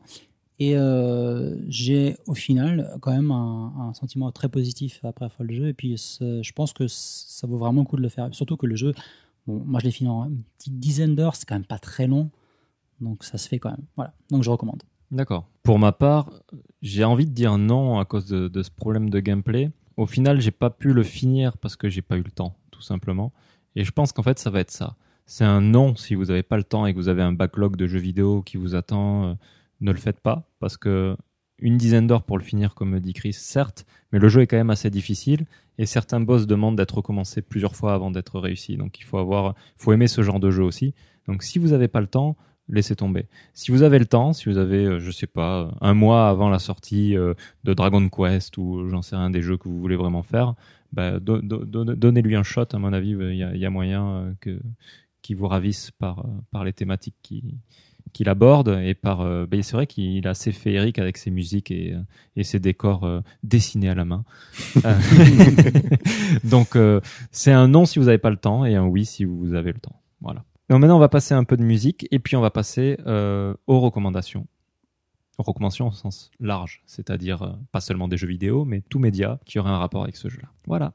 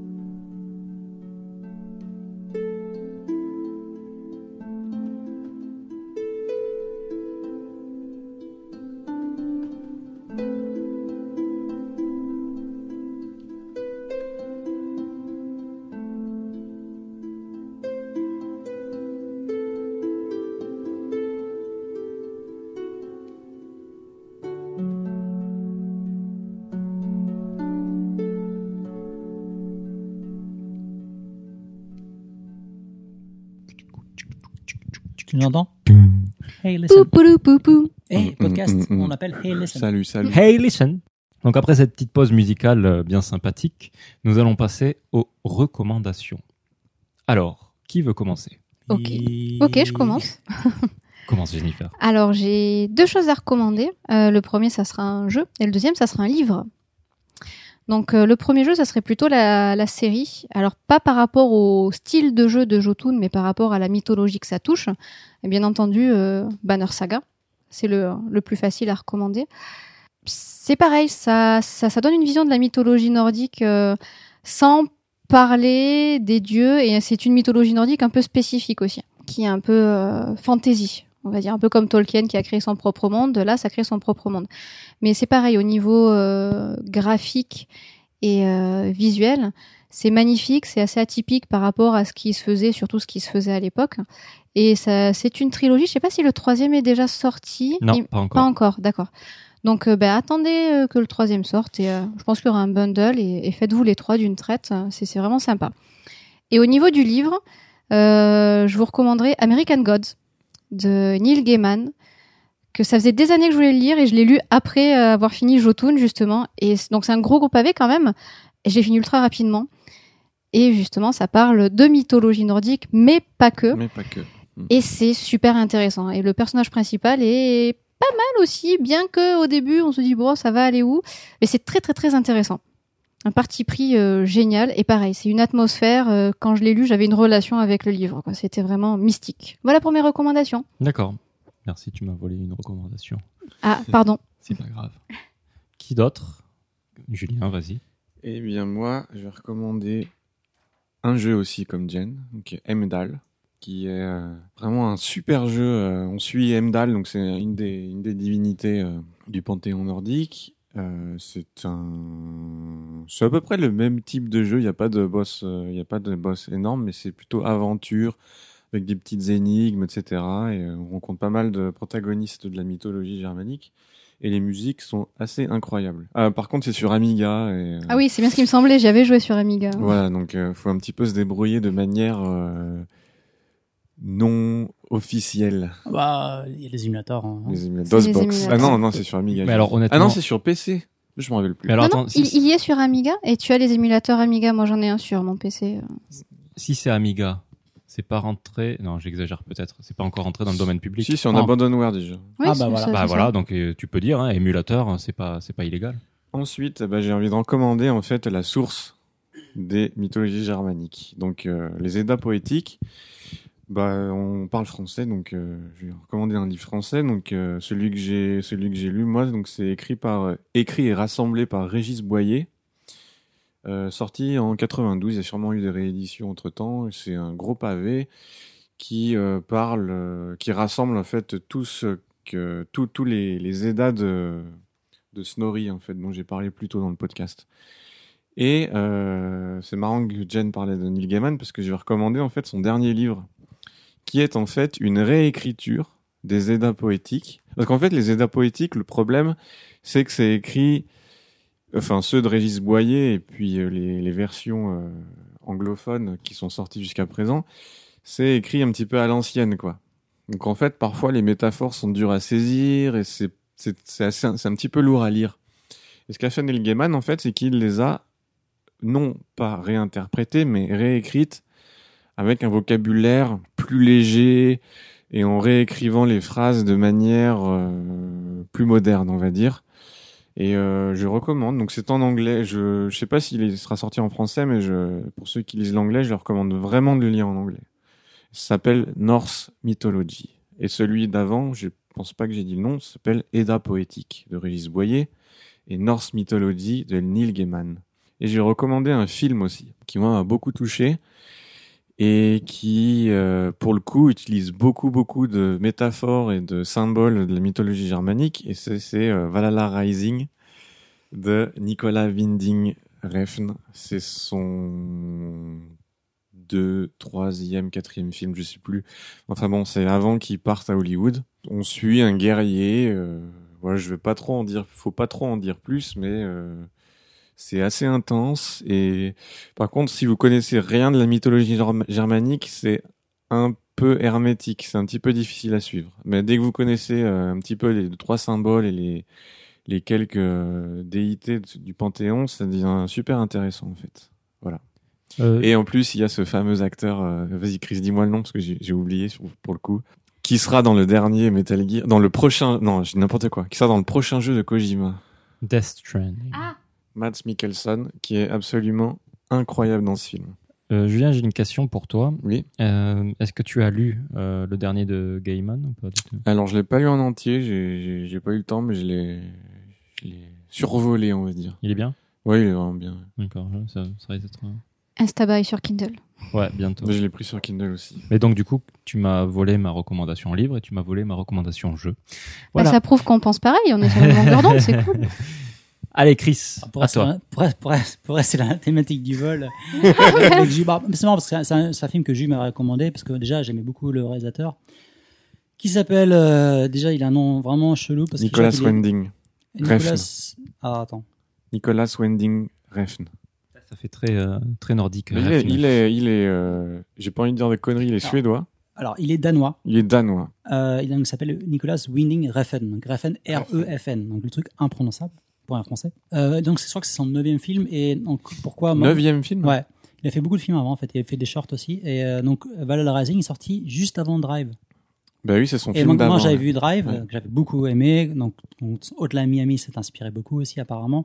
Et donc, j'en ai parlé avec toi. Et puis, tu m'as dit, il faut, que tu- faut que tu vois Valhalla Rising il y a quelques années de ça. Et puis, j'ai maté ça et c'était absolument génial. Donc, ça s'inspire effectivement de la mythologie euh, donc, euh, nordique. Et c'est un peu un film introspectif. C'est un voyage spirituel qui. Il n'y a pas beaucoup de C'est assez lent, en fait. C'est très lent. et ça me fait penser à Guerre, euh, la couleur de Dieu, hein, de Werner Herzog. Donc, Carrément, carrément. un ouais. peu, c'est un peu l'expressionnisme euh, allemand, un peu ça dedans quand même. Et euh, c'est un film que je pense qu'il plaira pas à tout le monde parce qu'il est lent et euh, mais il est, enfin, si on s'intéresse à la mythologie, si on s'intéresse à ces thématiques et qu'on aime aussi un, un cinéma contemplatif, vous allez adorer quoi. Donc vraiment, je, je, ra- je réappuie euh, la recommandation de, de Julien. Et puis la recommandation de, de jeu. Alors ce serait, euh, parce qu'on parlait beaucoup du gameplay, euh, bon, approximatif Gameplay relou. approximatif de YouTube.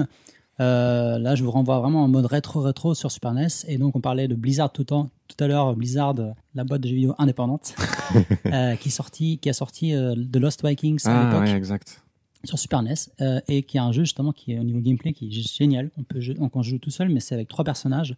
Donc, c'est un puzzle action platformer. Et en fait, on avance avec un personnage, on débloque un truc, on avance avec un autre personnage. Et chaque personnage a des. Chacun ces trois vikings. Ils ont des, des, euh, en fait, des, des pouvoirs différents qui permettent de débloquer euh, des, des chemins, ainsi de suite. Et c'est le même, la musique est cool, l'ambiance est cool. Et c'est. Pour le coup, là, c'est vraiment très fun. Et si je me trompe pas, c'est gratuit sur le, le, le- l'app Blizzard, je me rappelle plus le nom. Battle, euh, Battle.net Ah, c'est possible. Ouais, c'est, fait partie des jeux gratuits, il me semble. Je suis pas sûr Ah, à bah, je vais aller 100% voir. de ça. Je vais aller voir. Ça, pas parce qu'il est sorti sur PC, ça y est? Je pense pas. hein. Je pense que ça, c'est- ça doit être un. Hmm, Moi, c'est j'y ai joué sur, euh, j'y ai joué sur Amiga et PC. Il est sorti sur Amiga aussi? D'accord. Oui, bien sûr, je l'avais sur Amiga. Si c'est sur Battle.net, c'est forcément PC. Oui, c'est pour ça, c'est pour ça, parce que Voilà. ça m'étonne, vu que Mm, pour mm. moi c'était un jeu Super Nintendo, ça m'étonne qu'il soit sur. Mm. euh, bah, je te Ah. remercie, Chris, bons parce que tu viens de, tu viens de me voler euh, ma recommandation jeu vidéo que je venais de trouver à l'instant, parce que Jennifer m'a volé ma recommandation Il a tapé Viking sur Google. rapidement. Non, mais parce que j'ai j'ai beaucoup joué, je l'ai beaucoup torché ce jeu aussi. Donc, euh, bah, Tu peux clôturer le podcast et t'en tirer avec l'honneur. non, non, non, j'ai, euh, j'ai, j'ai- je trouve des recommandations en temps réel, c'est c'est pas un problème. Recommandation au niveau gameplay, peut-être euh, Alors déjà, je vais recommander euh, Dark Souls. Dark Souls. voilà, ça sera ma recommandation pour chaque épisode. Non. Mais d'ailleurs, euh, d'ailleurs, le DLC de Dark Souls 3, le, le premier, se passe dans la neige. Alors, je sais pas si on peut faire. ouais, euh, c'est hasardeux. bah, tu te bats contre un gros loup. Il manque plus Mm. que, il faudrait juste l'appeler Fenrir et puis on est bon, quoi. Non, euh, la première recommandation, ce sera la série Viking. Euh, alors, j'ai vu seulement le- la saison 1, mais je l'ai trouvée vraiment très bien. Et on peut la trouver, euh, elle est pas sur Netflix, du moins Netflix Japon, hein, je sais pas sur les Netflix des autres pays, mais par contre elle est sur Amazon Prime. Donc si, oui, beaucoup de gens ne le savent pas, si vous avez un Amazon Prime pour recevoir euh, vos colis super rapidement ou je sais pas, vous avez aussi accès à toutes leurs leurs VOD, hein, donc séries et films. Profitez-en, c'est vraiment bien fait. Donc ça c'est ma première recommandation et laissez-moi réfléchir pour la deuxième. Pendant que tu réfléchis, je peux faire une, une mini recommandation aussi. Vas-y, vas-y. Moi, je recommande euh, de regarder en fait ce que fait Arthur Rackham. C'est un illustrateur du 18, 19e siècle, pardon.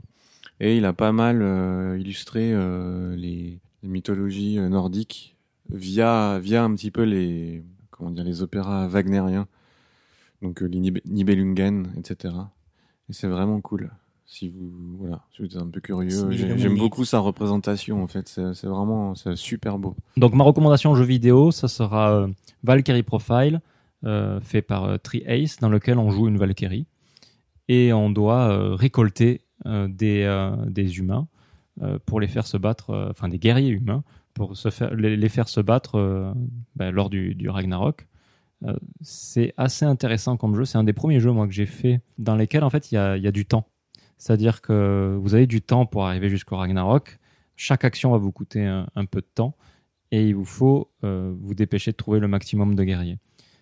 Ce qui est bien, ce que j'ai beaucoup aimé dans ce jeu, euh, autrement du fait, si vous écoutez d'autres podcasts, vous allez, savoir que j'adore euh, la mélancolie, tout ce qui touche la mélancolie, mais dans le jeu, en fait, vous assistez à la mort de chacun des, des guerriers que vous allez récupérer. Et c'est toujours des trucs bien tragiques. Euh, et donc, ça met une atmosphère euh, vraiment de mélancolie où les, gens essaient de se racheter, essaient de se venger.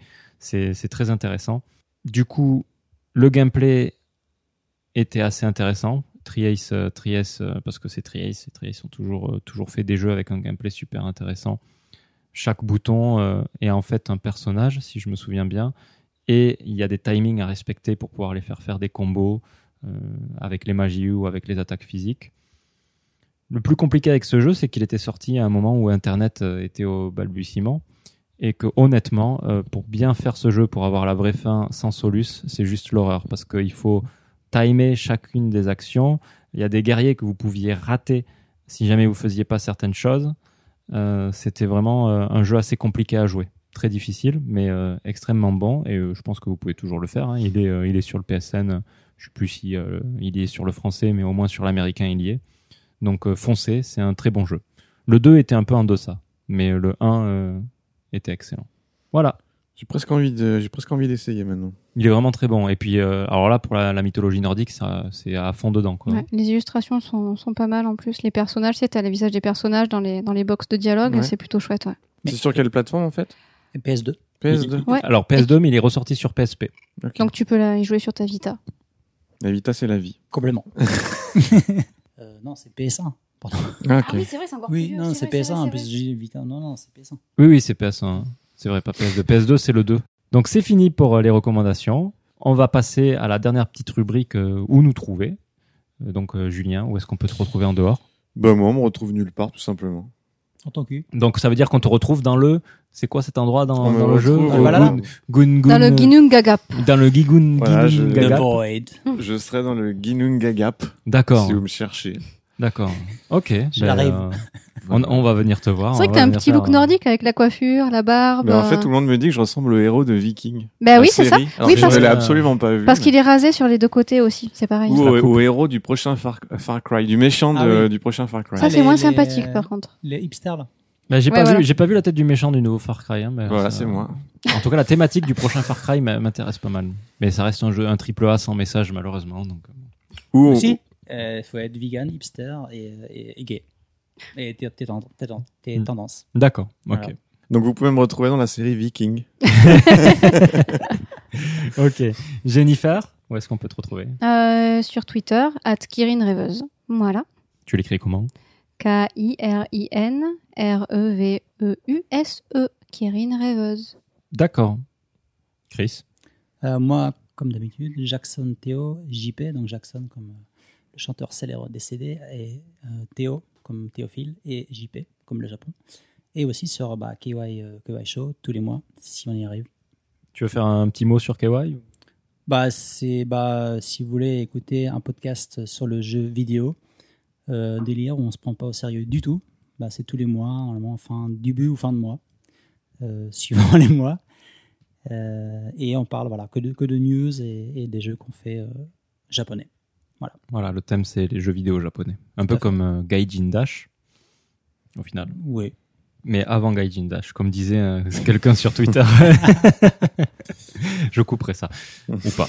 Quelqu'un qui est Jackson Théo Non. Non Non, mais il y a quelqu'un qui nous a, qui nous Ah, a. En fait, il y a quelqu'un sur Ah, c'est Twitter. Marc. C'est Marc. Ah, Ouais, Il y a, quelqu'un sur Twitter qui disait mais c'est quoi ce podcast? Et Marc il a dit c'est Gaijin Dash avant Gaijin Dash. Et oui parce qu'on a dit- existe. il avant. arrête pas de le dire. donc, Mais on existe depuis avant donc c'est c'est normal. Et pour ma part, euh, vous pouvez me retrouver sur Twitter à at Wildchoc, W-I-L-D-C-H-O-C 01, et sur Instagram, at Wildchoc, sans le 01, où je mets de belles photos du Japon. Enfin, belles, euh, vous en serez le juge, mais voilà. Avant de nous quitter, je pense que c'est le moment le plus, le plus excitant euh, de ce podcast. On va faire tourner la petite roulette magique de Julien pour savoir qui va choisir le jeu pour la prochaine fois. Alors attention, mesdames et messieurs, c'est parti.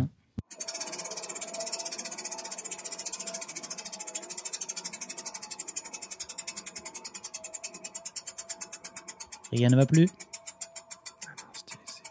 Non. C'est qui C'est moi Oh Eh ben, ce sera Matt. C'est Mathieu. Voilà. Donc euh, voilà, je choisirai le jeu pour la prochaine fois. C'est est-ce Dark Souls 4 Dark Souls 4, euh, peut-être Salt and Sanctuary pour que. Oh, non, le jeu, c'est un jeu de 40 heures.